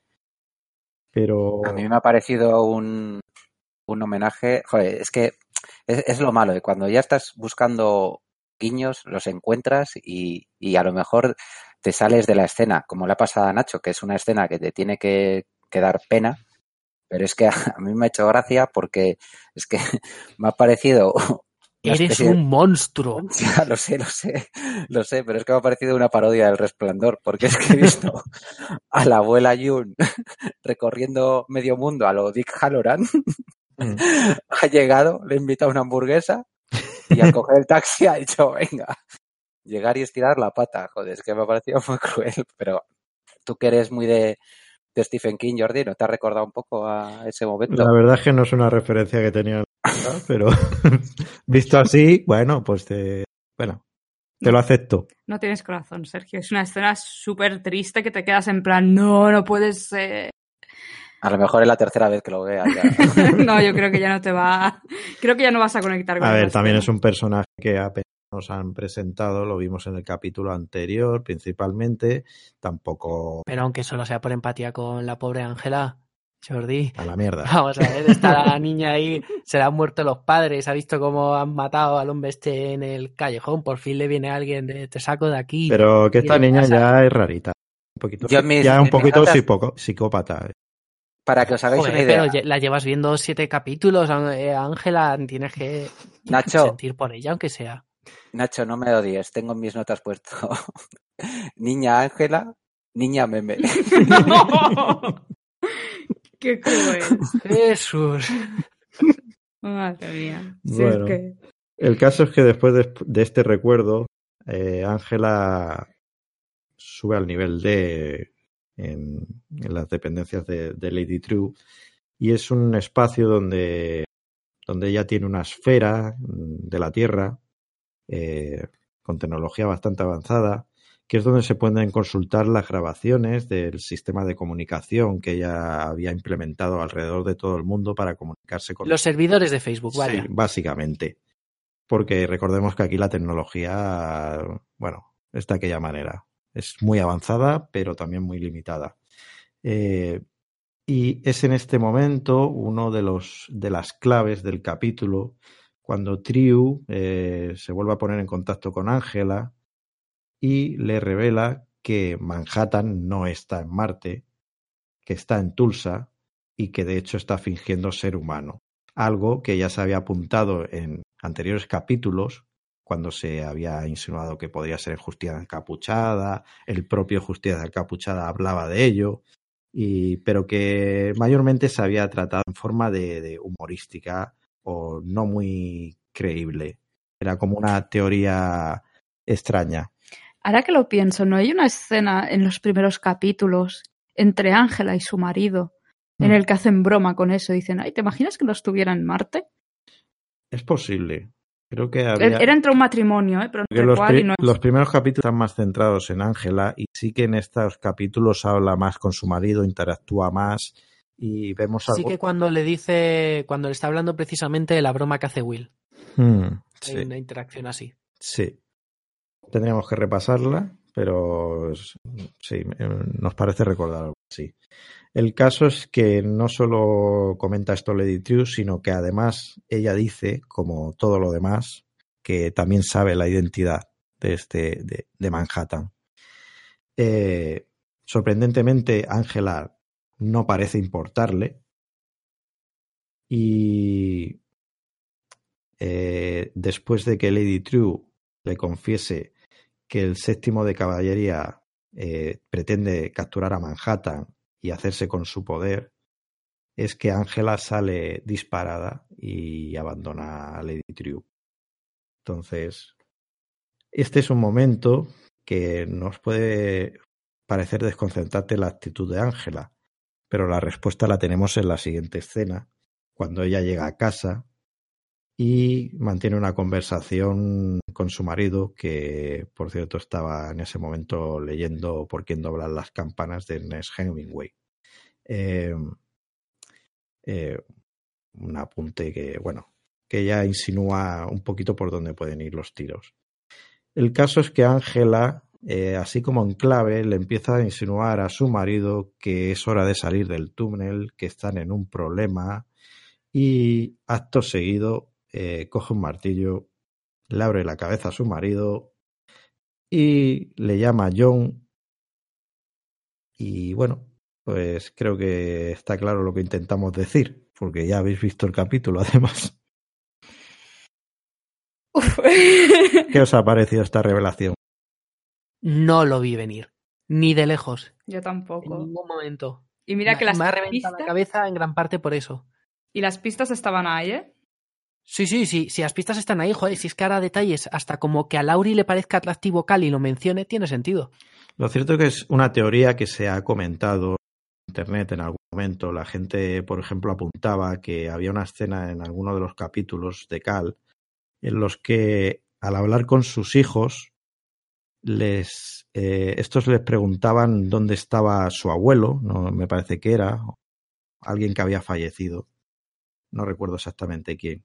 Y él les contestaba que no estaban en ningún sitio, que el cielo no existía y que cuando uno muere simplemente pues se transforma en otra cosa. Una, una escena que la verdad eh, es llamativa mmm, cuando te estás dirigiendo a unos niños en este caso. Yo eso no estoy para nada de acuerdo, porque eso es lo que me habrían dicho mis padres. Es decir, simplemente es cuestión de, Bueno, de ser tú- ateo practicante o ser... A lo mejor tu padre es Manhattan. Mi padre tiene muchas virtudes, pero no es el doctor Manhattan. Bueno, eh, el caso es que la- eh, es una teoría que se barajaba en Internet, pero que tampoco parecía dársele mucha credibilidad. Y como decimos, eh, todo esto que apuntaba hacia un Manhattan oculto en otro personaje, pues era como, bueno, algo que no se acaba de tomar en serio en la serie. No sé cómo lo has visto tú, Sergio. Pues mira, eh, a mí me encanta teorizar, o sea, me encanta hablar cada programa eh, sobre nuestras taras mentales, pero eso es como decir si en el año 2006 Daniel Sánchez Abrévalo, cuando hizo su ópera prima Azul Oscuro Casi Negro, estaba adelantando este momento, ¿sabes? O sea, es como, a ver, eh, es que no me encaja. O sea, le voy a dar la razón a Nacho, ¿vale? Eh, en el sentido de que, de hecho, quiero que me encaje, pero mm, es que no, no lo veo, porque me parece que trai- traiciona la esencia del personaje. Mira, muchas veces hemos hablado, eh, cuando, me acuerdo cuando comentábamos clase letal aquí hablábamos de determinados personajes que, que cambiaban de la obra y tal. Eh, hemos alabado en este programa cuando se ha tratado el personaje de Justicia Encapuchada, que era un personaje del que prácticamente no teníamos casi información y lo que se han sacado de la manga me ha parecido magistral. Eh, hemos alabado el, el tono que se mm, con el que se ha pintado a una Lauri nueva, ¿vale? Que en la obra original de Moore prácticamente no tenía protagonismo y aquí se come la pantalla prácticamente cada vez que sale. Hmm, Hemos alabado cuando sale Ángela, que es un personaje totalmente nuevo, sí. pero es brutal. Sin embargo, eh, ya he dicho antes que Ozymandias hay cosas que, que no, pero es que lo de Manhattan, eh, que acaba la obra original, recordemos, eh, yéndose a otra galaxia menos complicada, ¿vale? Que casi, casi, casi eh, de casualidad vuelve para intentar frenar lo que pasa. Eh, recordemos que le dice a la propia Lauri de joven, eh, eres tú la que me tienes que convencer. O sea, él está, o sea, él ha trascendido, está a otro nivel. O sea, no, esa humanidad no la tiene. Y además, además, que no olvidemos que Manhattan, hasta donde sabemos y donde conocemos, ve, o sea, concibe el tiempo como una única unidad, ¿vale? Presente, pasado y futuro. Y que solo la cortinilla esta que le había puesto Ozymandias era lo que no le permitía ver más allá. Luego, una vez superado eso, es que no veo ningún sentido, ¿vale? A que quiera volver a qué? A sentir a formar una familia? ¿En qué momento se aburre? ¿En qué momento mm, Dios deja de ser Dios? No sé, o sea, es que esto me ha recordado más a, Predicador, hmm. ¿vale? El momento de que eh, tal, que, que, a la madurez que tenía tanto la obra como la serie. Te voy a pillar desde la parte esa que dices de que para él el tiempo es una única cosa. Y me voy a referir a un capítulo de Doctor Who, creo que era un capítulo doble, y él te presentaba una paradoja. Consistía en esto. Un hombre es súper fan de Mozart, súper fan de toda su música, súper fan de todo lo que hace. No sé si era Mozart o Beethoven el que utilizaba. Y entonces, un día se encuentra con la inmensa fortuna de poder viajar en el tiempo y convertirse en un contemporáneo de, Beethoven. Sigo con Beethoven. Pero se da cuenta de una cosa. Nadie conoce a Beethoven, nadie conoce su música, nadie conoce nada de lo que hace. ¿Y qué hace el tío? El mundo necesita la música de Beethoven. Así que él empieza a, hacer la música de Beethoven, empieza a tocarla, empieza a distribuirla. Entonces la cuestión es, ¿quién escribió la música de Beethoven? Si el doctor Manhattan ve todo como una única dignidad de tiempo y él lo que está viendo es un futuro en el que inevitablemente es el marido de Ángela, de algún modo, pues a lo mejor simplemente decide aceptar esa aceptar esa cuestión de que, bueno, él ve que de algún modo llega para allá, pues lo acepta y va para allá porque al vivir todo el tiempo de una, ya ha visto y ya siente lo que va a sentir como Cal. Por lo tanto, simplemente acepta su destino. No sé si termina de tener sentido todo lo que he explicado, todas las ideas que quiero meter, porque sé que a lo mejor me he ido muy por las ramas exactamente al qué, pero, pero creo que el Doctor Manhattan de algún modo acepta las cosas también. Al no tener tanta importancia el tiempo para él, simplemente lo acepta y va tomando también el camino que de algún modo está prefijado, porque es un tío que de algún modo tiene que creer en el destino, porque ya lo está viendo. Yo creo que Nacho simplemente lo que acabas de explicar es la conclusión de la película de la llegada. Es decir, Doctor Manhattan acepta simplemente que eso es lo que tiene que pasar y decide disfrutar los años que pueda de su identidad como Cal y ya está. Buena, buena referencia la de la llamada también, sí, la de la llegada también. Eh, Puedo comentar un par de cositas. Eh, bueno, como he hablado con mis compañeros fuera de, micro, eh, antes de, hablar en este podcast, pues me he vuelto a leer el, el Before Watchmen de Doctor Manhattan. No voy a resumirlo como hemos hecho otras veces, porque si no esto va a quedar demasiado largo, ¿vale? Hmm. Simplemente decir que eran cuatro numeritos de, con Straczynski en los guiones y con Adam Hughes en los dibujos. Hmm. Y eh, bueno, así como lo único que hacía era darnos eh, un poco más de información de la infancia de, John Osterman, eh, de su fuga de la Alemania nazi ocupada, en esa, en esa fuga su madre es asesinada y entonces, bueno, pues de ese trauma su padre pilla como más fijación en el tema de arreglar relojes, ya sabemos que es algo que hereda él, una vez más el tema del legado está ahí presente, eh, luego el, tema de arreglar relojes después de la bomba atómica en Hiroshima, su padre es también el que le vuelve a impulsar diciendo, mira, esto, todo esto no vale para nada, el futuro está en la, en la energía nuclear, céntrate en eso, y es como se hace físico nuclear. Bueno, os voy a comentar solo un par de frases, ¿vale? Que aunque no le demos realmente importancia al Before Watchmen, porque pues, ni, podemos ni considerar la obra canónica, hmm. Pero sí que es cierto que juega mucho esta, eh, esta miniserie con la obra original y de hecho eh, superpone un par de momentos. Os voy a decir dos frases, ¿vale? Hmm. Hollis Mason le dice, cuando le conoce al Doctor Manhattan, tú no envejeces nunca, ¿verdad? Doctor Manhattan, mi percepción no cambia y por ende mi aspecto no se ve modificado ni envejece. Eso una.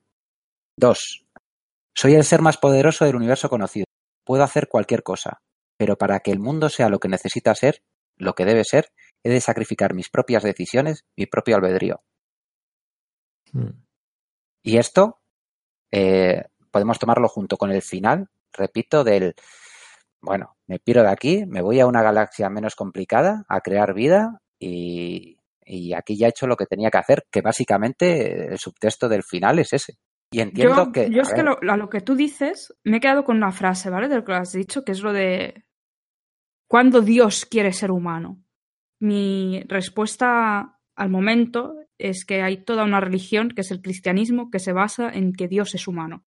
Mm. O que Dios decide durante un momento ser Sí. No sé, podríamos aquí discutir y desacreditar al cristianismo, que sin duda sería algo muy divertido, pero Bueno, de hecho hay un momento que eh, por una parte me ha parecido gratuito, la escena esta que habías comentado antes, cuando eh, Ángela llega a la esfera esta en la que escucha los mensajes y tal, es que eh, la otra vez no me di cuenta, pero eh, esta vez es que lo he visto claro, digo, es que es una especie de confesionario aquí Sí. eh, en la que no, ¿sabes? O sea, la gente se dedica aquí a, a esperar que, que un salvador, en este caso el doctor Manhattan, pues, ¿sabes? sí, eso creo que lo comentó de hecho Jordi en este capítulo que era confesional. Ujú. A ver, a mí Pero ya, realmente la, la revelación de Manhattan es casi lo que menos me ha gustado del episodio. Sé que es que es una locura, pero me ha gustado más la, la revelación del, del séptimo de caballería que quieren ser Manhattan. eh, Manhattan y cosas así. Pero bueno, no, no sé, no, no le encuentro tantos problemas como.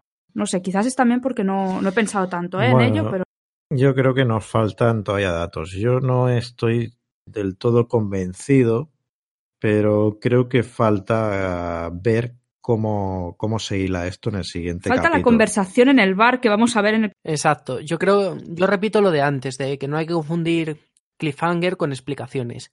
A mí como cliffhanger me parece brutalísimo, como momento de qué cojones está pasando me parece brutalísimo, y creo que por eso me, me funciona.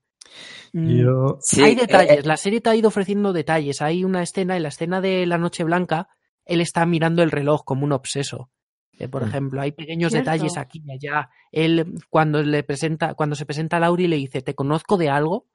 En plan, Hostia, hay, detallitos que la serie te ha ido ofreciendo. hmm, Las claro. explicaciones del próximo capítulo van a ser esenciales para que esto me acabe gustando o no. A ver, es ese tipo de revelación que, que, claro, ahora si ves la serie desde el principio, mm, vas a, vas a reinterpretarla totalmente.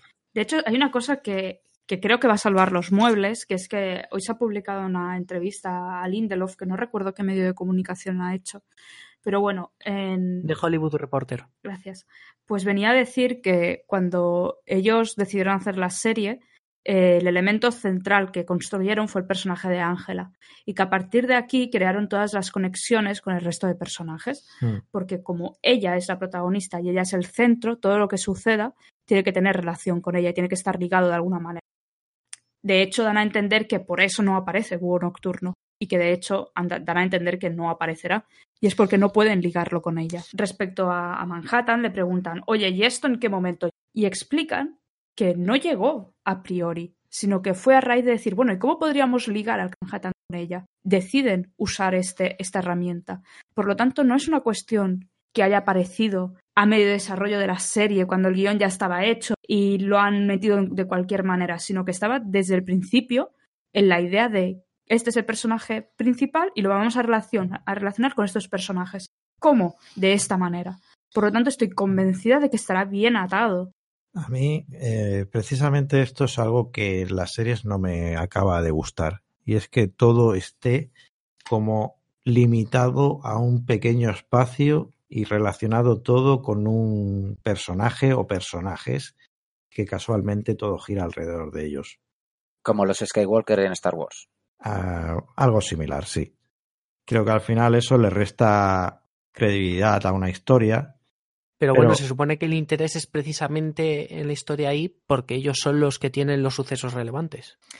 Sí, pero claro, eh, Ángela tiene una historia que hemos conocido eh, que hasta ahora no estaba ligada a Manhattan, al menos hasta donde nosotros sabíamos, y de pronto está también Manhattan ahí. Es, Claro, como, pero es que es como muy coincidente. Manhattan precisamente estar relacionado con la persona que está en medio de la lucha entre el séptimo de caballería y Lady Triu. No, pero dale la vuelta, es decir, lo estás planteando al revés. Es decir, estás primero mirando la consecuencia y luego analizando la causa.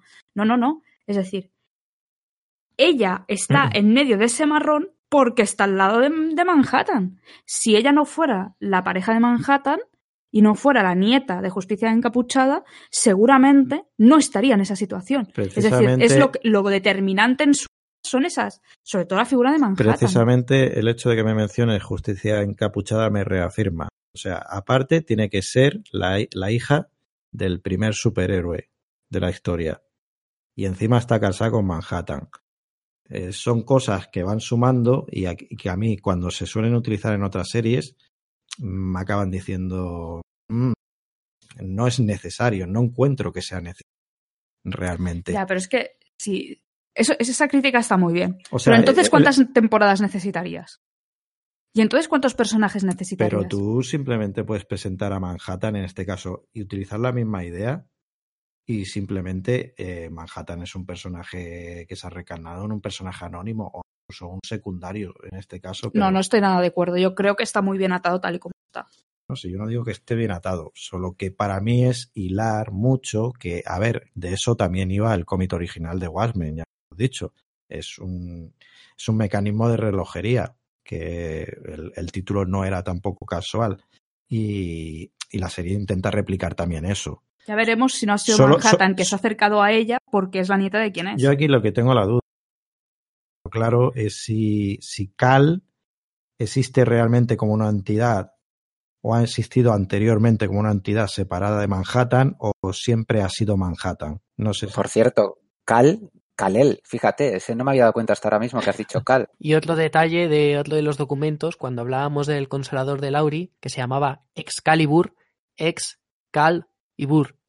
El ex es Calabar, el Mm. ex de Lauri es Calabar. Es un detalle que habían colado ahí como easter egg. que ya habíamos visto los capítulos, como Lauri le tiraba la caña acá, estaba claro que le, le atraía y no, no deja de ser gracioso. Que Mm, sí, sí. en, en cierta conversación que tuvieron en el coche, hablando de sus ex, bueno, hablando ella de su ex y, y preguntándole por Cal, estaban hablando de la misma persona en el Mm. coche. Yo, eh, siguiendo con el tema que estabais discutiendo antes, eh, hombre, está claro que al final en las series, en las pues sí, todo se tiende a reducir pues por lo que dice Mónica, porque si no al final, pues eh, la cosa se dilata en exceso, tienes que mostrar demasiados personajes y tal. Pero yo lo único que pido es, es coherencia interna, que hasta el momento la estaba aplaudiendo, porque es que todo me estaba pareciendo de chapó, ¿vale?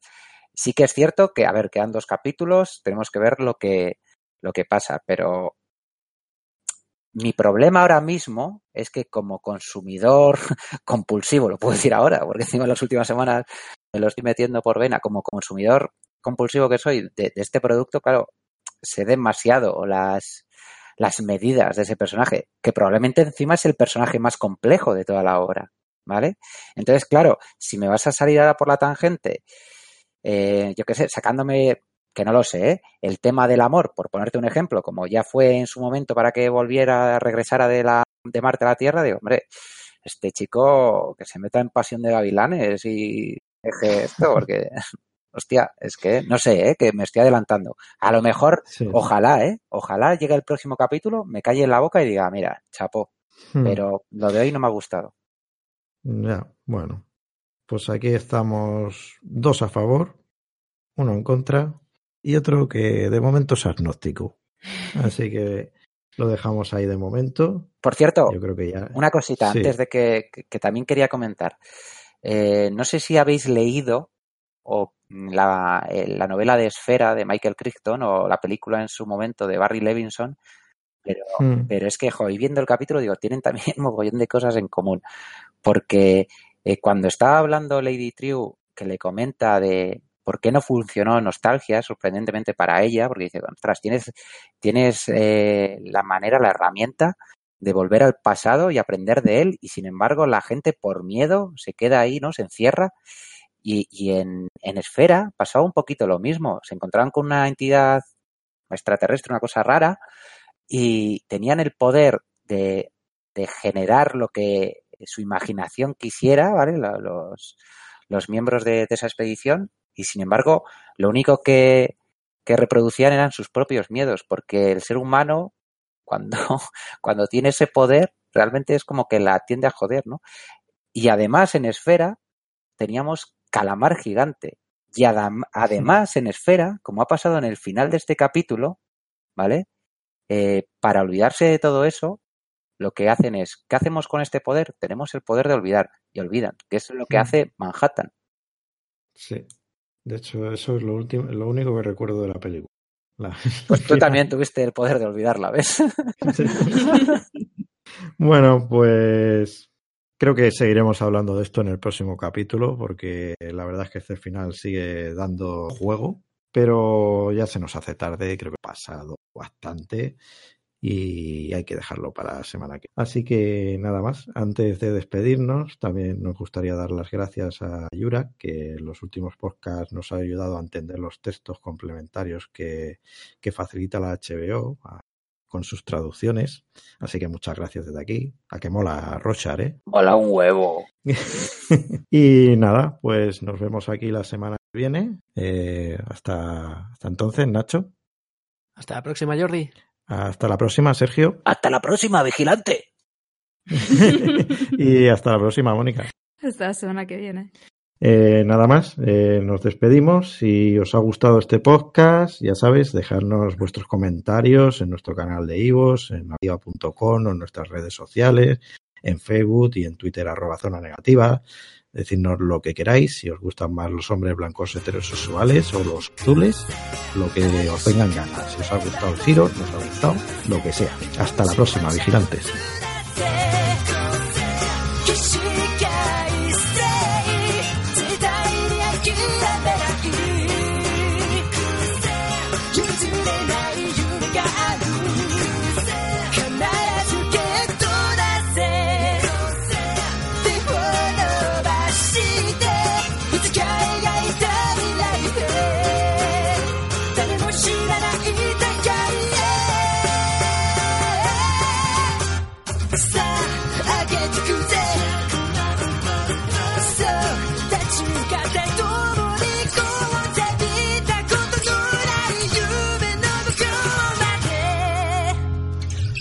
Bienvenidos a la sección postcréditos del podcast de Zona Negativa. En esta ocasión, nuestro Roshar particular nos ofrecerá un pase previo de su nuevo espectáculo, Abajo el fascismo y arriba el humor. Saben aquell que diu que va un noi a apuntar-se a un barco pirata i la diu el capitán. Diu, ¿cuántos anclas tiene el barco? Y diu el noi, dice once. Y diu el capitán, ¿cómo que once? Dice el chaval, dice, ¿no ve que siempre dicen eleven anclas?